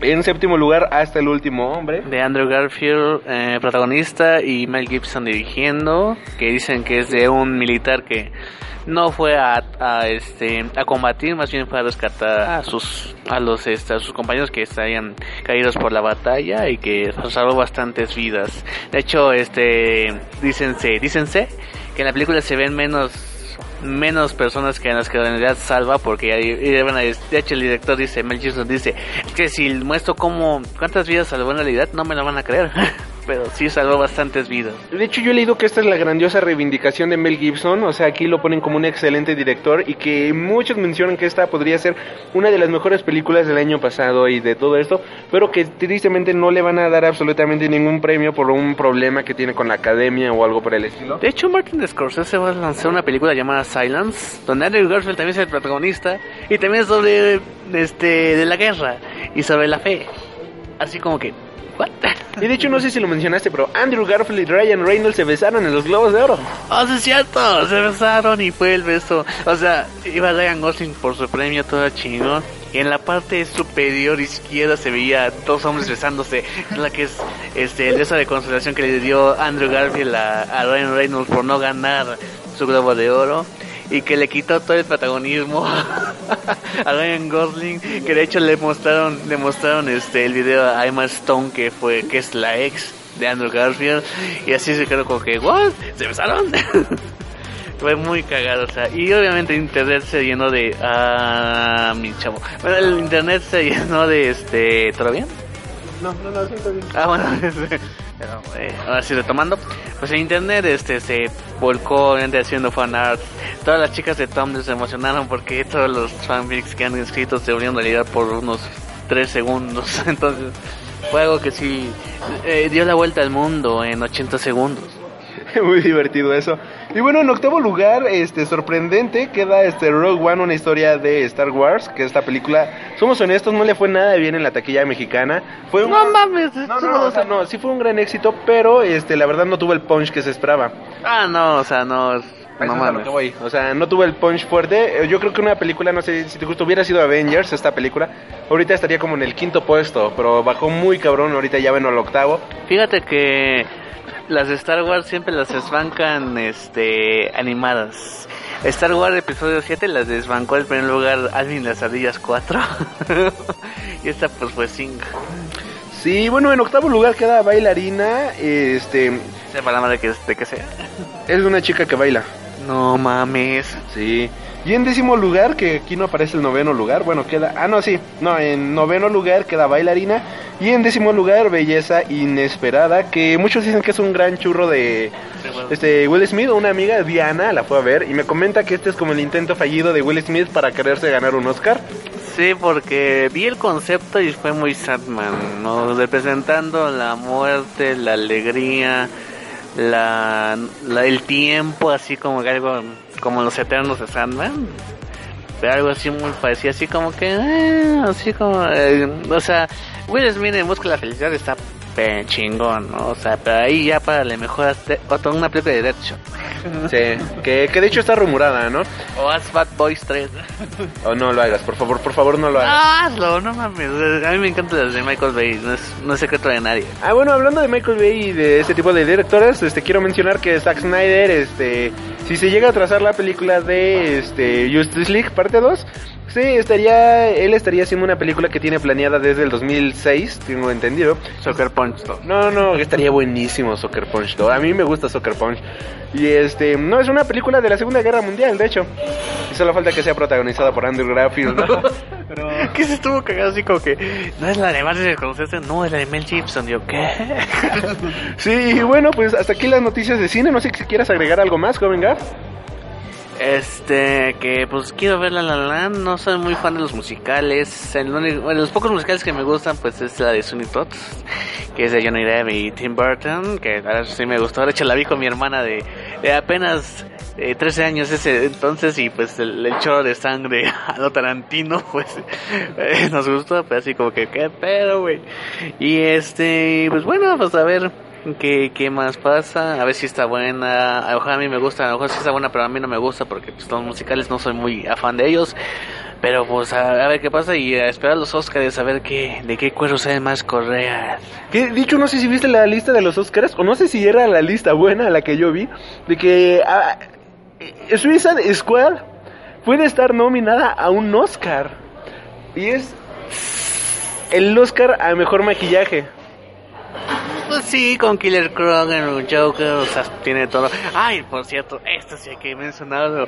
Resulta que en la- eh, así como en, la- en los Oscars hay como listas de listas de listas que van eliminándose, eliminándose, resulta que también hay para los racis, que son los racis, lo- son los anti-Oscar, que es a lo peor del cine. Resulta que Batman v Superman y Suicide Squad están no están en lo alto de las categorías de peor película, peor director, peor actor, peor actor de reparto. Estaba, eh, vi que estaba como peor actor de reparto Jeremy Irons. Dije, no mames, no mames. ¿En qué papel? Eh, ¿Jeremy Irons en Es que- Assassin's Creed o en Batman v Superman? Es que lo ponen en los dos. Es que en Assassin's, Creed, la verdad, su papel es muy malo. En Batman v Superman, a mí personalmente me gustó mucho como Alfred. Sí, es un Alfred poca madre, o sea, sí se- así como que no es el Alfred paternal, sino es el Alfred de, a ver, pendejón, eh, contrólate, güey, así, ¿no? Así es más como un eh, compañero que como un padre, que es diferente a lo que hizo Michael Caine en, en las de Christopher Nolan. Y este, pero están eh, arrasando en esta, estas shortlists que les llaman, que van eliminando. No sabemos en cuál van a quedar estos eh, títulos, bueno, estas películas, pero que sí van a estar nominadas en varias, van a estar nominadas en varias. Ahora, también están quedando las dos también en los efectos especiales. Suicide Squad en maquillaje, como estabas mencionando, para el Oscar. Es así como que va a ser un, como, eh, así como dos caras, una moneda de doble cara, ¿no? De estas películas. Mira, Assassin's Creed eh, visualmente es una de las mejores películas del año pasado en cuestión de efectos, es brutal en muchos sentidos. Y bueno, mencionando rápido la lista, viene Batman v Superman, John of Justice, Assassin's Creed, también este mencionan a Divergente de la saga Leal, no, Leal de la saga ¿Y se Divergente. acuerda esa pinche película? Este Hillary America, The Secret History of Democratic Party, Eso porque perdió, güey. Feliz Día de las Madres, Suicide Squad, Zoolander 2, Zoolander 2, bien merecido. Yo ni la vi, güey. Así como que tenía ganas, pero así con el trailer y como que... A pesar que está en Benedict Cumberbatch, o sea, y como que muchos pe- muchos actores buenos. Así como que... ah, no. Ah, yo sí la vi y es una porquería. De hecho, solamente la vi porque salía este Justin Bieber. No, no es cierto. Se muere, es lo único bueno de la película. Sí, viene Belleza Oculta o esta que acabamos de mencionar, este, La de Will Smith. la de Will Smith, este, The Darkness, no sé cuál sea esta. No tengo idea. Dirty Grandpa, que es este, La de Nido y. Zac Efron, no me dio ganas de. No, a mí tampoco. Eh, que aquí en México le pusieron Mi abuelo es un peligro. Después viene este, Las 50 sombras muy oscuras. Sí, pero no se estrenan. No, ah, ya sé cuál está. Eh, no, no, no es una Es la comedia, parodia, es una ¿no? parodia, sí, ah, sí, sí, sí. pinche mamada. A mí me dio risa, ¿sabes? No, sí, unas pues partes, unas partes, pero es malísima. Sí. Dioses de Egipto, la peor de todas. Ah, Parece que la hicieron en pantalla azul de Televisa, güey. No, Televisa tiene más presupuesto. y este, Día de la Independencia con... Ay, así una mamada. Sí, Sí, sí, sí. Güey, o sea, no era tan difícil hacer una Día de la Independencia 2. Y la caga. No era tan difícil hacer, tratar de hacer una buena película y lo hicieron mal. Yo creo que sí influ- influen- perdón, influenció que no sea Will Smith. Creo que sí. Sí, sí, demasiado. O sea, Jeff Bueno, está en un cuadro. Eh, Sí, en un cuadro, eh, literalmente. Pero este, Jeff Goldblum lo hace bien, o sea, hasta, hasta el güey como que actúa exagerado, como dice, eso es un desmadre, ¿no? Pero voy a hacer mi desmadre y al carajo. Pero sí faltaba Will Smith o alguien que era, que, que creara este, esta pareja dispareja, ¿no? Esa como de, ¿cómo se llaman estas películas como de Duro de Matar? Como Duro de Matar, como este Arma Mortal. Ese tipo de películas que son dos güeyes compañeros, pero aquí no, la verdad, Liam Nesworth no, el cabrón que ni me acuerdo cómo es, no. mamadas, mamadas. Y bueno, la última película es Objetivo Londres, que tampoco sé cuál sea, honestamente. ¿No es la de la secuela de ¿Londres bajo fuego? Sí, no, No, de ¿sí? La Casa Blanca bajo la- la- No, es que una era este. donde sale Gerard Butler. Ajá. Es la no, secuela. Gerard- ¿Sí? Sí, porque hay otra de Channing Tatum y Jamie Sí. Foxx como Ah, presidente. Esas son malísimas también. Pero esta es la de Gerard Butler y Aaron Eckhart, o sea, dos caras como presidente. Pero así, la, la primera es un desmadre, así como que, bueno, es un chiste, ¿no? Te la pasas, pero ya haciendo una segunda y en Londres, porque sale más barato filmar en Londres. Si no, malísimas. ¿Y sabes cuál falta aquí? Desde mi punto de vista, ¿Cuál? la quinta ola. Ni, la, ni se me antojó. No, no, no, Fíjate no que Chloe Grace Moretz ya está como que ca- decayendo, güey. Así como que está negada a ser Kikas 3, pero creo que es la única salvación que tiene si no quiere caer en lo más bajo. Así como que ya, ya perdió el- sus superpoderes. No, y de hecho está, ella misma lo había mencionado de que ya iba a poner una pausa y iba a elegir mejor sus papeles. Yo espero que sí, porque mira, la chava es muy bonita, o sea, y tiene creo de cierta manera un poco de talento. O sea, es bonita, un poco de talento, es como cara de Lynch, pero de mínimo cara de Lynch puede elegir muy buenos papeles. Cara de Levitch está nominada a peor actriz por Suicide Squad, por favor. No, no, no, pero también hay que admitir que no tiene cosas tan malas. Y creo que ahorita hablas de Chloe Grace Moretz. O sea, la Carrie fue una porquería. Este, la quinta ola fue una porquería. Este, ¿dónde más la recuerdas? Bueno, Carrie, este, lo único que la sabe es Julian Moore en su papel. Julian Moore de Loca es buenísima. Y bueno, este, hasta aquí nuestra sección de Freak Cinema. Este, para no hacerlo tan largo, joven Gab, este, te toca corte musical.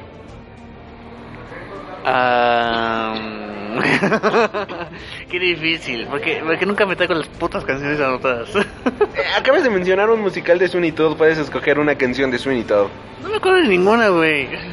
Elige algo, lo que quieras. Míranos Los Ángeles Azules otra vez. Así lo pusiste, ya ni lo escuché. Sí, sí puse Los Ángeles Azules esta vez. Estaré en mi Spotify, a ver. Ok, y este, bueno, ahorita pues que saca de sorpresa la canción, también lo que Gab se decide, y nosotros regresamos aquí a Freak Noob News.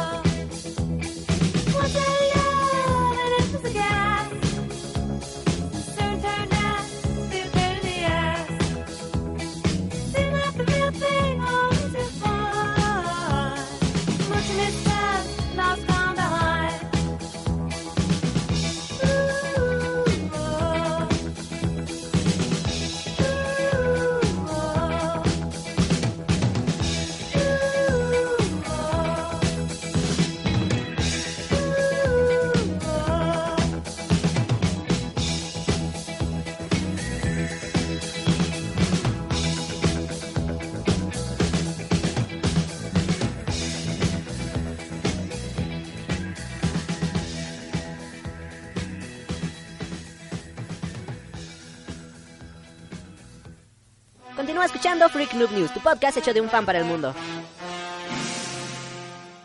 Y regresamos de esta canción super ochenterísima.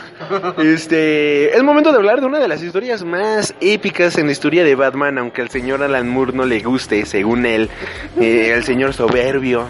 Señor Moore, este, estamos hablando obviamente de The Killing Joke, cómic que de hecho acaba de reeditar editorial Televisa y qué mejor manera de empezar el año hablando de esta gran historia en la cual pues se han inspirado muchas este adaptaciones de El Joker, una de las más reconocidas pues obviamente el Joker de este Heath Ledger eh, que interpretó para la película de The Dark Knight. Esta, este cómic es uno de los cómics más icónicos de la historia de Batman por diferentes razones. En este cómic eh, tenemos una historia bastante, bastante oscura, una historia bastante densa y sobre todo nos presentan los primeros bosquejos de un origen del villano más icónico de la historia de Batman que viene siendo el Joker. Este, este cómic pues fue escrito por el señor Alan Moore e ilustrado por Brian Boland que Brian Boland, si no lo topan, pues es un dibujante clásico de los cómics, por ejemplo, de 2000 AD y cosas por el estilo. Este, no, eh, creo, me imagino que estuvo en algún momento en heavy metal. Y es un dibujante británico que simplemente sus dibujos son hermosísimos y nos ha dado grandes, grandes, grandes viñetas en la historia del mundo del cómic. Y bueno, joven Gav, este, tu introducción del cómic. Fíjate que este cómic lo leí, eh, la primera vez que lo leí fue cuando Beat publicó para el 70 aniversario, 65 aniversario, no me acuerdo muy bien. Eh, bueno, cuando tenía los derechos, ese casi fue un milenio. eh, eh, este, hizo una preventa sobre un paquete de cómics que estaban incluidos The Dark Knight Returns, que estaban divididos en dos, en dos tomos. Una muerte en la familia y The Killing Joke, ¿no? Le regalaban con un póster de Batman y un pin conmemorativo que nacía del logotipo de Batman. Y ahí ya cuando tuve esa, eh, esa, este, esos tomos, que se por cierto estaban un chingo, que raro de bits en esos tiempos, pero este, y, lo leí, eh, y la verdad me impresionó mucho la, la historia. Sí había oído de ella, pero no había este, escuchado de qué se trataba el plot, o en la escena climática del asunto, ¿no? Y obviamente al ver esta escena, eh, centrada en Barbara Gordon y el Joker, pues sí es bastante choqueante ver eso al ver un, a alguien que pues nada, tenía como uno o dos años de leer cómics eh, eh, este más de Marvel que de DC, obviamente por porque mundo no traía mucho de DC en ese entonces.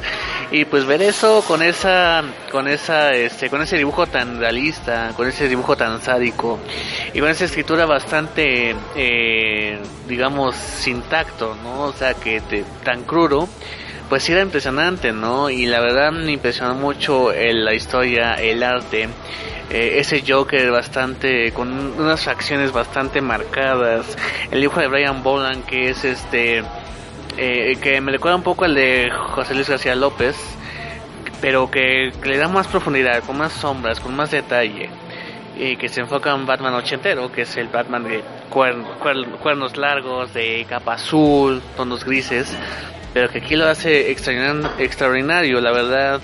Este, y es una historia bastante que en sus tiempos, supongo, rompió paradigmas, ¿no? Al, al, al tener de un Batman casi eh, friendly.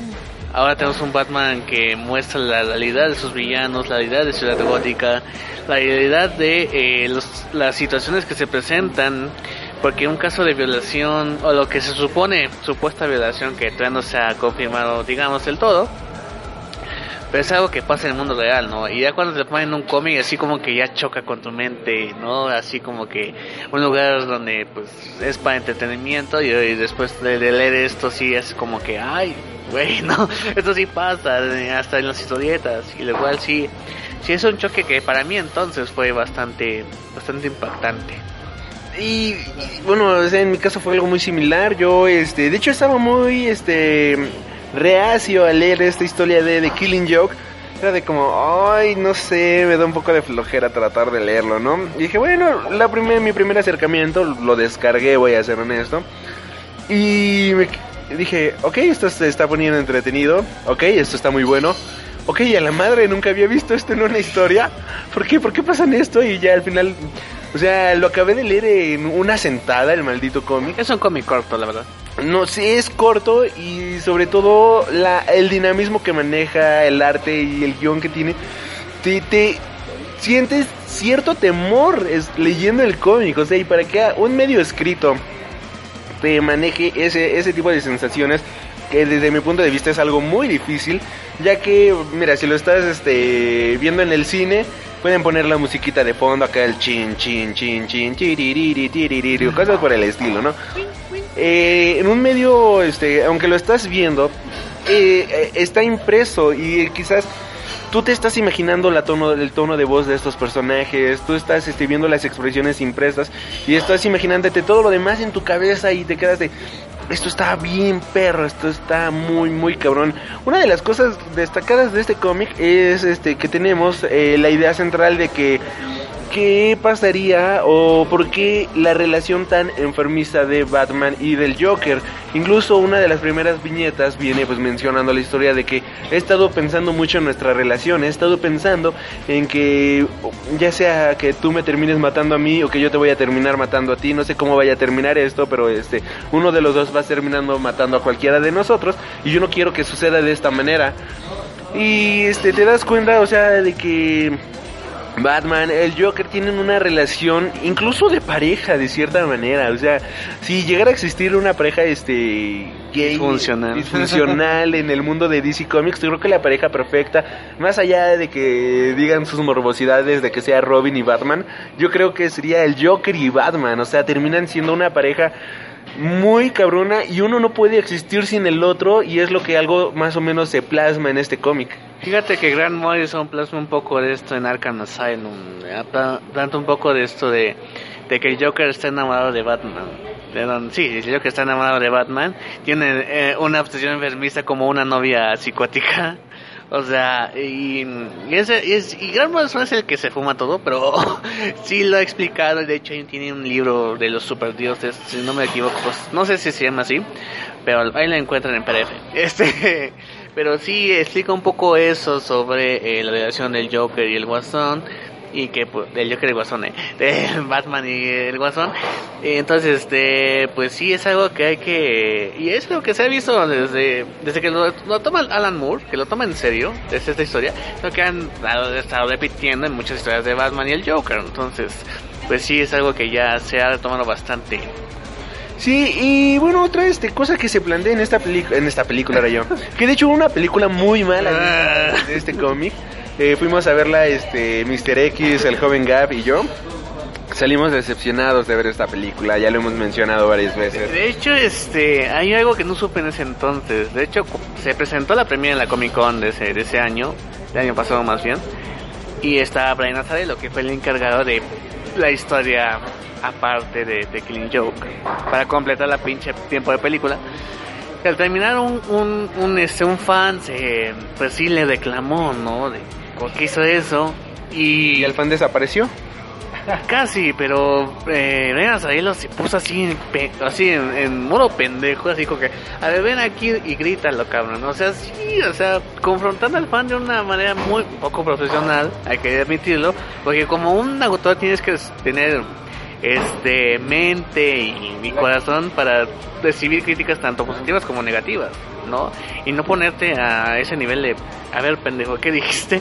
Sino que sí fue un confrontamiento bastante poco profesional por Brian Azzarello y eso que me sorprendió de él porque lo conocimos en la mole y es un güey a toda madre, ¿no? Pero le criticas algo y te rompe tu madre. Entonces, ahí sí fue algo bastante esas historias curiosas en The Killing Joke, que pues sí, mucha gente, no creo que, creo que es un 70 a 30 los que les disgustó bastante esa adaptación, a pesar que la eh, que, en, que en la parte del cómic original lo, lo, lo prácticamente fue de copiar y pegar, pero yo creo que, así, eh, que aquí sí tuvo que tener un proceso de adaptación. Por ejemplo, en Sin City, pues sí le salió, ¿no? A Frank Miller y a Robert Rodríguez hacer eso de copiar y pegar, ¿no? Sí tuvo un timing adecuado. Pero aquí en la versión animada, que tenías más ganas de verla, pues la- y que era clasificación R y la cargada, pero aquí fallan, fallan muchas cosas. Primero que la animación, o sea, la animación tiene un- una estética bastante básica, plana, básica. O sea, tú esperabas con, con, con la base que tiene Brian Bowden, que es muy detallista, que es muy expresivo en sus dibujos. Ves la película es un es un universo de diferencia y luego este la animación sí decae mucho la historia aparte del sector de Barbara Gordon pues así todos fue un momento eh, de choque cuando pasa relación sexual entre Batgirl y Batman. Así como que. Es la cosa más ridícula del mundo. Y todo así de. Oh. no tiene lógica eso, o sea, está muy mal. Eso no es Bárbara Gordon, güey, para empezar. Y ese no es Batman, obviamente. O sea, Batman siendo Batman, o sea, no, o sea, había apartado a Bárbara desde el principio, así como que no, güey. Así, y cómo se atreve a mirar como si fuera Gordon después, así como que, ah, me cogí a tu hija, pero aquí estoy para salvar la ciudad. Y, no, no es, ah, no, no, no, la película falla en muchos aspectos, qué mal por de este Brian Azarello porque ha escrito cosas muy buenas. 100 Bullet es bueno. Wonder Woman. Wonder Woman, lo que él escribió, su rol fue bastante bueno. Este tiene cosas aceptables, incluso Joker y Lex Luthor con este con Lee Bermejo. De, de hecho lo que iba a mencionar, incluso él ha escrito una historia de Joker que creo que es memorable para el personaje, pero simplemente en esta ocasión no supo cómo este rendirle tributo o no estuvo a la altura de la historia que es de Killing Joke y nos damos cuenta de que y tristemente se quedó como un escritor menor a la hora de tratar de crear o equiparar una historia como lo viene siendo Killing Joke a lo que viene siendo lo que él ha creado prácticamente para el personaje. O no supo qué hacerlo, le agarró la prisa o simplemente dijo, a mí me vale madre lo que haya hecho Alan Moore y yo voy a hacer mi historia. Y no me importan las bases del personaje, simplemente va a ser mi personaje oscuro y idiota. ¿Quién sabe qué pasó ahí en la proceso de planeación para que la historia la backstory tiene una cosa, tiene cosas de sentido, el villano es cliché a morir. De hecho, en la misma película se, burlan el nombre del villano de que es Paris France o algo así. así como que no mames, pinche nombre culero, ¿no? Así como que hacen un burlándose de sí mismo en la película. Y después del, eh, del chiste final, del final, así como que te, tiene un tono que lo descata un poquito. Después te meten una escena en medio de créditos y no tiene nada que pinches ver. donde según Bárbara, ah, pues ya que soy oráculo, al carajo, ¿no? Así como que está dentro de una continuidad. Cuando quieren yo que es una historia aparte que se ha mantenido ahí y que es un tomo único que tú puedes como fan que ha visto las películas o fan que ha visto las caricaturas tomarlo y no, pues está chingón, ¿no? Ahí me quedo con eso. Le meten esa escena post créditos a lo Marvel, pero mal hecha, mal, o sea, sin sentido, así como que qué onda con estos güeyes, ¿no? Sí, fallan en demasiados aspectos. Y mira, por ejemplo, ahorita que mencionas el final del cómic, pues este, en el cómic también se plantean, bueno, volviendo al cómic, porque creo que la película no, no vale mucho la pena estar hablando de ella. Este, el Joker quiere demostrarle a Batman que solamente se necesita un mal día para volver loco a alguien. Y esto intenta, intenta demostrarlo con el comisionado Gordon. ¿Y qué es lo que hace? Pues deja para el... Bueno, llega, le dispara a esta Bárbara Gordon, la deja parapléjica. Y le toma fotos desnuda, lo cual te quedas, no mames, esto está muy cabrón. Este, ves que este Batman llega con esta barba y le dice, tranquila, o sea, soy Bruce y Bruce, y ella como que está en shock. Dice, Batman, es que no tienes ni idea de cómo, este, cómo está él, es que no viste sus ojos. Y si ves los ojos que maneja este personaje es algo muy, pero muy perro. Es, te da miedo, literalmente transmite miedo y lo transmite de una manera muy, pero muy, este, buena. Eh, le toma fotos a esta Bárbara, este, la humilla prácticamente y no se sabe todavía si abusa sexualmente de ella o no. Pero todas estas fotos y todo esto lo ocupa para este llevar en un circo a este Flash, Flash. iba a decir Flash Gordon, perdón, al comisionado Gordon. Este, bueno, lamentable esto como la backstory de la adaptación. y este lo lleva al lado, bueno, o sea, en un circo de lleno de locura, lleno de este de, de cosas creepy, a más no poder. Y que lo que hacen, pues este Gordon empieza este lo, lo quiere inducir a la locura, pero no lo logra de buena manera, es más, no lo logra ni siquiera porque ellos están firmes en su ¿cómo, cómo se llama? en su su postura de la justicia, de que la justicia va a triunfar y de hecho cuando Batman llega con este el Joker le dice este pues si lo vas a capturar que sea a, nuestra, a nuestro modo, que él se dé cuenta de que nuestro modo sirve, que él se dé cuenta de que la justicia sirve, ¿no? Y Batman solamente dice, voy a hacer lo mejor posible. Y viniendo del güey que tiene que, que lo tienen que ayudar a un güey encapuchado fuera de la ley. Exacto. Sí, y este.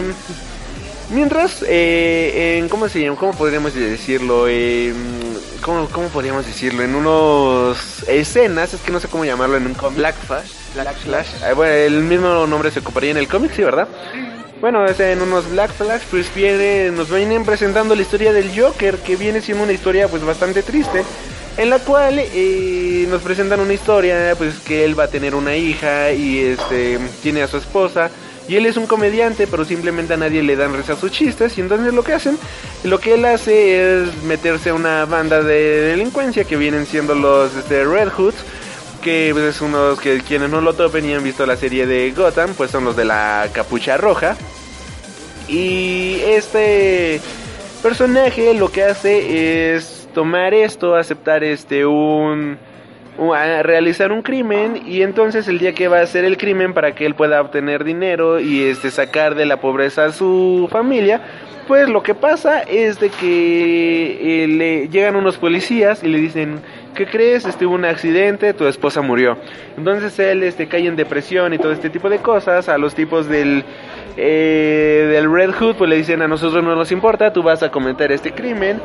Y una vez que lo está cometiendo las cosas salen mal, llega Batman, este tipo este pues como que queda en pánico, se avienta algunos químicos y pues eh, tenemos al Joker completamente desquiciado, que de hecho aquí siento yo que toma un poco de la postura que tenía el comedian hablando de este de Alan Moore que tiene un poco de inspiración, al menos a mí desde mi punto de vista del personaje del comedian con este Joker, ya que Joker empieza a ver el mundo como un mundo, ¿cómo decirlo? Este, que la vida es un chiste, pero que no necesariamente el chiste tiene que ser bueno, y lo cual se vuelve quizás un poco interesante tomando en cuenta de que pues es la primera vez de que nos dieron un origen de este personaje.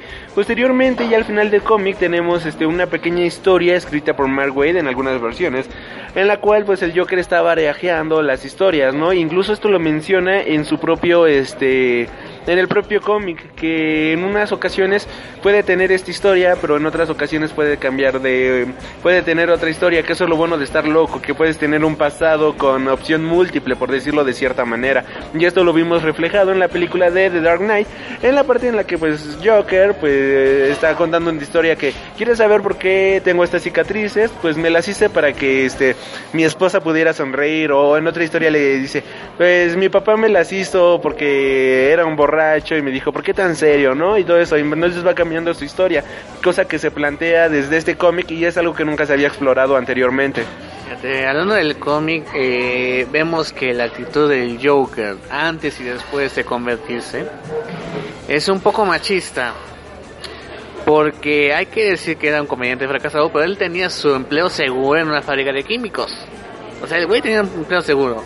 Y no es por sus huevos, se sale y pues quiere tener su sueño de comediante. Y eh, le vale verga lo que pase con la esposa, a pesar que le dice que no, es que voy a buscar lo mejor para, para ti, Jenny, para nuestra hija y la chingada.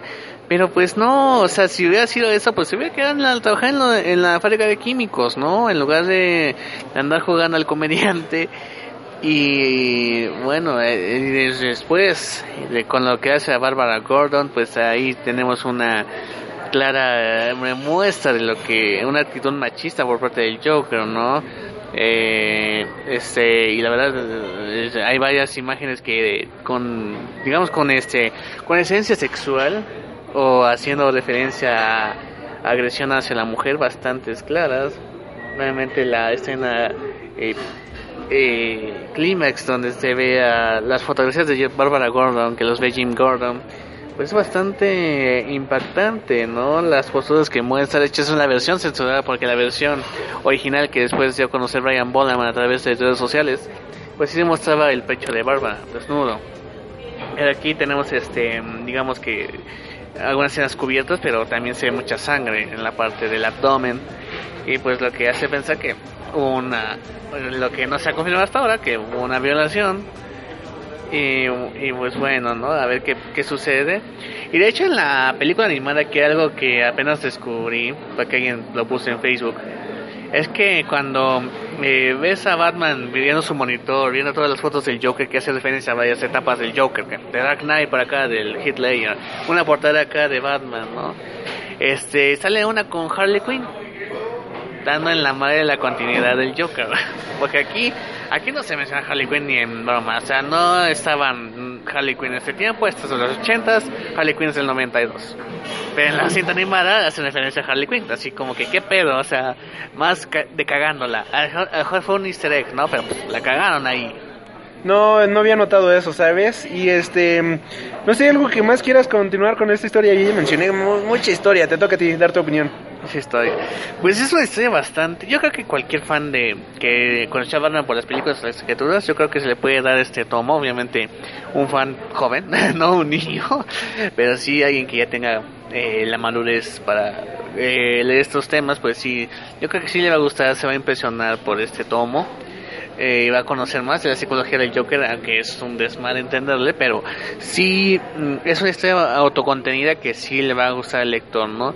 Y esa y obviamente de lo que más se discute es el final, que mató al Joker Batman o nada más se fueron riendo o qué pasó ahí, ¿no? Es algo que sí se ha este mm, se ha Especulado. especulado, se ha debatido. En la película animada pues lo hacen igual. Así como que nada más este, los dos y al final nada más se oye la risa de Batman. Eh, es algo así como que, pues, que ¿qué pasa aquí? No, esa, esa interrogante se, se ha estado, sigue en pie y Grant Morrison por su parte ha, dijo- ha dicho que pues sí lo mató, lo mató y se ve claramente, nace ahí la risa de Batman y ya. Pues, pues hay que esperar, ¿no? A lo mejor nunca sabremos, Alan Moore se va a morir y nunca nos dirá cómo fue el final, o cómo, eh, cómo le dijo a Brian Boland dibujar, o cómo fue ese, ese asunto, ¿no? Entre escritor y dibujante y el editor, así como que este va a ser fin, fin- final, ¿no? ¿Cómo se los planteó? O así lo dejamos en cliffhanger, o qué onda, ¿no? Pero pues, así es el final, es un final que es abierto, pero pues sí, eh, digamos que satisface los deseos eh, nerds y es algo que pues va a estar a discusión hasta que algún día unos involucrados diga pues si pasó eso o no pasó esto. Que de hecho es uno de los finales más este, debatidos en el mundo freaky, en el mundo de los cómics, y de hecho viene siendo igual este, una de las escenas más icónicas del mundo de los cómics. Yo personalmente no creo que Batman haya matado al Joker. Yo creo que nada más fue como el alejamiento de cámara. Y, y no sé si es verdad o no, pero tengo entendido que según había una versión en el cual se escuchaba como un clic. O se hacía referencia a eso, como, Spider-Man.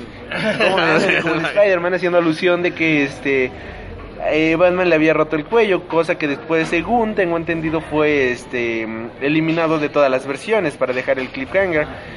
Eh, tenemos un final muy bonito y yo creo aquí sinceramente que no lo mató. No, no, desde mi punto de vista él no este no terminó matando al Joker porque no ese no es Batman de cierta manera, ese no es este el personaje que nosotros conocemos. Y sobre todo porque al final este él menciona que o sea, lo que dice a este James Gordon de, ok, voy a hacerlo conforme a la ley lo mejor que pueda, pero no creo que Batman haya roto ese código en ese momento, aunque de eso te da ilusión al cómic eh, o a la historia en un inicio, sinceramente, este, pues no es este el Joker de, digo, no es el Batman de Zack Snyder como para, que- para que haga ese tipo de cosas. Zack Snyder. Pues sí, estamos viendo aquí el último panel donde pues vemos eh, ya termina el chiste Joker, se empieza a oír Batman, están viendo los dos juntos, Batman apoya sus brazos sobre el Joker. Hay otro cuadro en donde están las dos risas, eh, donde se ve todo el Joker vivo. Luego hay otro cuadro en donde están los dos parados, donde se ve nada más la risa de Batman, porque supongo que la E es la de Batman, la jajaja es la risa No, del yo- Joker. el E es como un, este, es la patrulla que viene de fondo. Oh, sí, cierto, hay luces, hay luces allí. Pues ahí están las risas, nada, se oyen las patrullas. Pero eh, acuérdate que la película animada se deja la, la risa de Batman. Pero también acuérdate que la película animada es muy mala. Bueno, sí, también. Y nada, es como que los, se ven los dos parados. Si hubiera roto el cuello, se hubiera caído, ¿no? Nada, hace un enfoque en un charco. Aquí hay una separación entre dos charcos. Hace enfoque esa separación entre dos charcos otra vez. Y se ve solamente las gotas de agua cayendo. Así como que Aunque el charco que se va acercando es al charco de Batman, como haciendo alusión de que Batman fue el que quedó. Si te das cuenta. Eh, pues sí, es que es como la separación de estos dos, ¿no? O está yendo... Pero mira, aquí, aquí vemos la separación, aquí vemos que se está acercando hacia- donde está Batman y aquí ya solamente vemos un pedazo del charco en donde solamente queda la parte de Batman. Y es aquí donde empieza la especulación de que Batman fue el que quedó vivo, supuestamente. Y yo digo, yo creo que los dos quedaron vivos. Si notas, es una estúpida plática. Pero eh, la separación de los dos charcos se. Está la luz esta, ¿no? Ajá. Se empieza a llenar el, el, el césped de agua. Como que se va cerrando ese charco. Y después ya todo está el charco, ¿no? O sea, como que los dos se fueron, ¿no? Algo así. ¿Y para ti qué pasó? ¿Lo mató o no lo mató? No sé, es que es, creo que es lo mágico de esta historia, que es, aún a pesar de 20, 30 años casi que se publicó, sigue siendo este debate y sigue habiendo pláticas como esta, donde estamos analizando cuadro por cuadro qué carajos pasó, qué carajos pasó en la película, qué carajos pasó, porque aquí se llena el charco, pero aquí no, nada se oye la, lo dice de los dos y acá están los dos parados, pero después ya no están y nada se oye el agua, así como que es una especulación enorme que va a seguir hasta que Alan Moore en su lecho de muerte le diga, deja una carta a los demás y, ¿qué creen? Pues estos son los finales de mis historias. Iba a decir, fuck you todo el mundo, los odio. No, y, y hablando de Alan Moore, de hecho, Alan Moore dice que esta historia nada más la escribió por compromiso y que es la historia que menos les gusta y que dice, esta es una de mis peores historias. Dense en cuenta cómo estamos debatiendo de esta historia y la manera en la que influyó en la, eh, en la cultura pop de los superhéroes. Porque de hecho después de esta historia también conocimos otras historias más densas en el universo este tanto de DC como de Marvel que vino con una oleada, ¿no? De cómics este oscuros eh, que se publicaron en los años 80, que el mayor y más claro ejemplo pues obviamente viene siendo Watchmen y posiblemente este The Dark Knight y Rise, no, Returns que pues vienen siendo los pináculos, pero también esta historia este viene siendo parte de estas historias oscuras que iniciaron en los años 80 y de la cual pues se siguió una tendencia que en los 90 se abusó mucho de esta tendencia de superhéroes super oscuros y super salvajes y todo esto y que este Marvel digo que DC Comics eh, en la actualidad pues sigue manteniendo este o mantuvo por ejemplo en la línea de los cómics de New 52 esta línea oscura y que vemos esta influencia de cómics este oscuros por decirlo de cierta manera en el- las películas actuales de DC Comics. O sea han tenido una influencia muy grande que ha trascendido décadas literalmente eh, ya lo vimos en las películas, ya lo vimos en todo esto, y tiene una importancia muy grande y el señor Alan Moore dice que esta es una de las historias que menos les gustó escribir y de hecho este el propio Brian Boland menciona de que a él tampoco le gustó trabajar con Alan Moore porque es como que es una persona como decirlo muy presuntuosa y que al final de cuentas di- Alan Moore menciona de que esta historia existe gracias a Brian Boland y de Brian Boland menciona otras cosas diferentes, o sea también aquí hay un como chisme de lavadero comiqueril eh, al respecto de esta historia, pero lo que es innegable es que esta historia es muy buena y que es eh, lectura obligatoria para todas las personas que gusten o disfruten de los cómics o este disfruten del personaje de Batman, ya que este Batman es algo más allá de Ben Affleck o Christian Bale, sino que Batman es un personaje bastante bueno y el villano de este el Joker, pues creo que este más allá de que si es mejor este Jared Leto o el otro tipo, Slayer o Jack Nicholson o César Romero o Mark Hamill. Omar Hamill, exacto. Este, creo que también hay que conocer los orígenes de estos personajes en los cómics y darnos cuenta de sus historias, que son las historias las cuales, este, si no fuera primero por estos paneles, si no fuera primero por estas hojas eh, impresas que tanto nos gustan a nosotros, pues simplemente no tendríamos esas grandes historias millonarias que vemos en la pantalla grande, no tendríamos estas historias que vemos en series animadas y simplemente no tendríamos este gran parte de la cultura pop actual. No sé tú qué opinas, joven Gaf.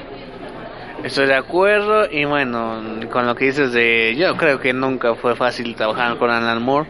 Ya tenemos que ver con David Gibbons también, que con Watchmen cómo estuvo el asunto y otras historias que ha hecho eh, o David Lloyd con Before Vendetta entonces este pues bueno Alan Moore es un no creo que sea fácil trabajar con él no o sea eh, desde su, su forma de pensar, sus prácticas, digamos, con la brujería, que vive, que tiene, su esposa tiene un amante y viven los tres en, en la misma casita. Así como que, pues, Alan Moore no es un tipo convencional. Pero pues, bueno, nos dejó unos buenos eh, recuerdos con estos libros, con estas historias de Batman. En Marvel creo que hizo algo de Capitán Britannia, si no me mal me equivoco, que no es tan popular. Pero bueno, eh, ahí está su legado y creo que sí vivirá. Y creo que ha influenciado a muchos escritores, para bien o para mal. Eh, yo creo que más para bien porque pues, la influencia de Alan Moore nos ha dejado buenas cosas y algo mismo que menciona el propio Alan Moore. Eh, bueno, hablando de que es una persona difícil, eh, tengo entendido que ya se mudó de Northampton y que la propia gente de Northampton dice que bueno, que ya se fue este güey o algo así. De no mames, pobre tipo. Alguien lo quiere. Sí, pobrecito. Es como el cabrón que escucha Metallica a las 11 de la mañana. ¿Quién escucha Metallica a las 11 de la mañana? Créeme, hay güeyes que sí lo hacen. Dios, es más, ¿quién escucha el no? Dios, ¿viste el último video de Andrés diciendo que este el disco de Metallica es uno de los mejores discos del año pasado? Estuvo muy pendejo. ¿Quién en su sano juicio dice eso? A ver, Metallica ya no es lo que era. Metallica nada más vive de su Mi pasado. vieja vaca ya no es lo que era, ya no es lo que era. Metallica ya no es lo que era, o sea, ya vive del pasado, güey. Cualquier cosa que saque. Es como The Page Mode, güey. Pinches fans de The Page Mode que están defendiendo una puta banda que les está tomando el pelo de hace 5 años o 6 años, güey. Pinches, pinches discos de. No, mira, o sea, tienen legado, porque lo tienen, pero hay que admitir, güey, pero ya no mames. pero hay que admitir que sus cosas nuevas simplemente no es este algo memorable a como lo fue antes. O sea, no vamos a volver a tener por parte de Depeche Mode otros grandes éxitos como Silence. no lo vamos a tener. Y si lo tenemos, qué bueno. O sea, nos van a callar la boca, pero hasta que no lo hagan, este, no, no, no está chido, la verdad. Pinches fans de The Page Mode, no como cagan la verga, porque parecen, este, believers, neta, defendiendo a su pinche banda que ya pasó, güey, ya. No, o sea, es buena banda, yo no digo que Sí, no sea- pero no, los aguanta, pero lo- mi queja principalmente, este, desvariando un poco, antes de que No, este, no nos echen todo el hate del mundo, es que si van a defender algo de la banda que sea, que sea algo bueno y no nada más defiendan este cosas por defenderlas. Bueno, joven Gaf, palabras finales. Que se vayan a la verga los fans de Mode. y que pues lean este The Killing Joke, no vean la película animada, por favor. A lo mejor, ah, si quieren, a lo mejor más para oír a Mark Hamill decir los este, diálogos del Joker, pues, eh, pues eh, es válido. Este, y. y bueno, yo, les recomiendo, creo que tanto la versión a color como la versión, bueno, la versión noir que sacó Televisa tiene dos historias aparte de Mark Waid y otra escrita por Brian Boland, los tres dibujados por Brian Boland y con una galería de, del artista. Entonces, este, pues ahí está la, la que quieran comprar, pues es recomendable, ¿verdad? Porque tanto la versión a color tiene este, el prólogos y entrevistas con los artistas, entonces, pues yo creo que hay que leerlo, la verdad, no hay desperdicio en esto. No hay desperdicio y bueno, muchas gracias joven Gaf por haber este acompañadome, por haberme acompañado en este programa. Este, yo soy el Rey, recuerda seguirnos en todas nuestras redes sociales, ya sabes, nos encuentras en donde sea como Freak Noob News. En esta ocasión estuvimos acompañados de un delicioso café y pues muchas gracias por... Y de, y de, de Starbucks tirando todo. Sí, de fondo, Dios. Y bueno, este, ¿qué te iba a decir? También escuchen a Mark Hamill leyendo los tweets de Donald Trump, es la onda. Y bueno, no queda más que decirles que por favor lean este cómic. Es muy fácil de conseguir. Tanto la. De hecho, en México también es muy fácil de conseguir la versión publicada por SC Ediciones. Me imagino que en España, obviamente, es más fácil. Este es uno de los cómics que encuentras en todas las tiendas de cómic. Es como el pan, el bolillo de cada día. Siempre va a estar ahí presente en cualquier panadería. Pues este cómic siempre va a estar presente. Obviamente en este cualquier este tienda de cómics. O eh, ahorita en Salmons, de hecho, tienen este. Eh, la versión a color, la remasterizada, que la salió en dos portadas, tienen la versión noir. Y pues creo que es algo muy muy sencillo y fácil de conseguir para bien de todos. Joven Gaff, muchas gracias por haberme acompañado. Y no queda más que decir que nos estaremos reencontrando hasta la próxima. Gracias y nos vemos. Adiosito.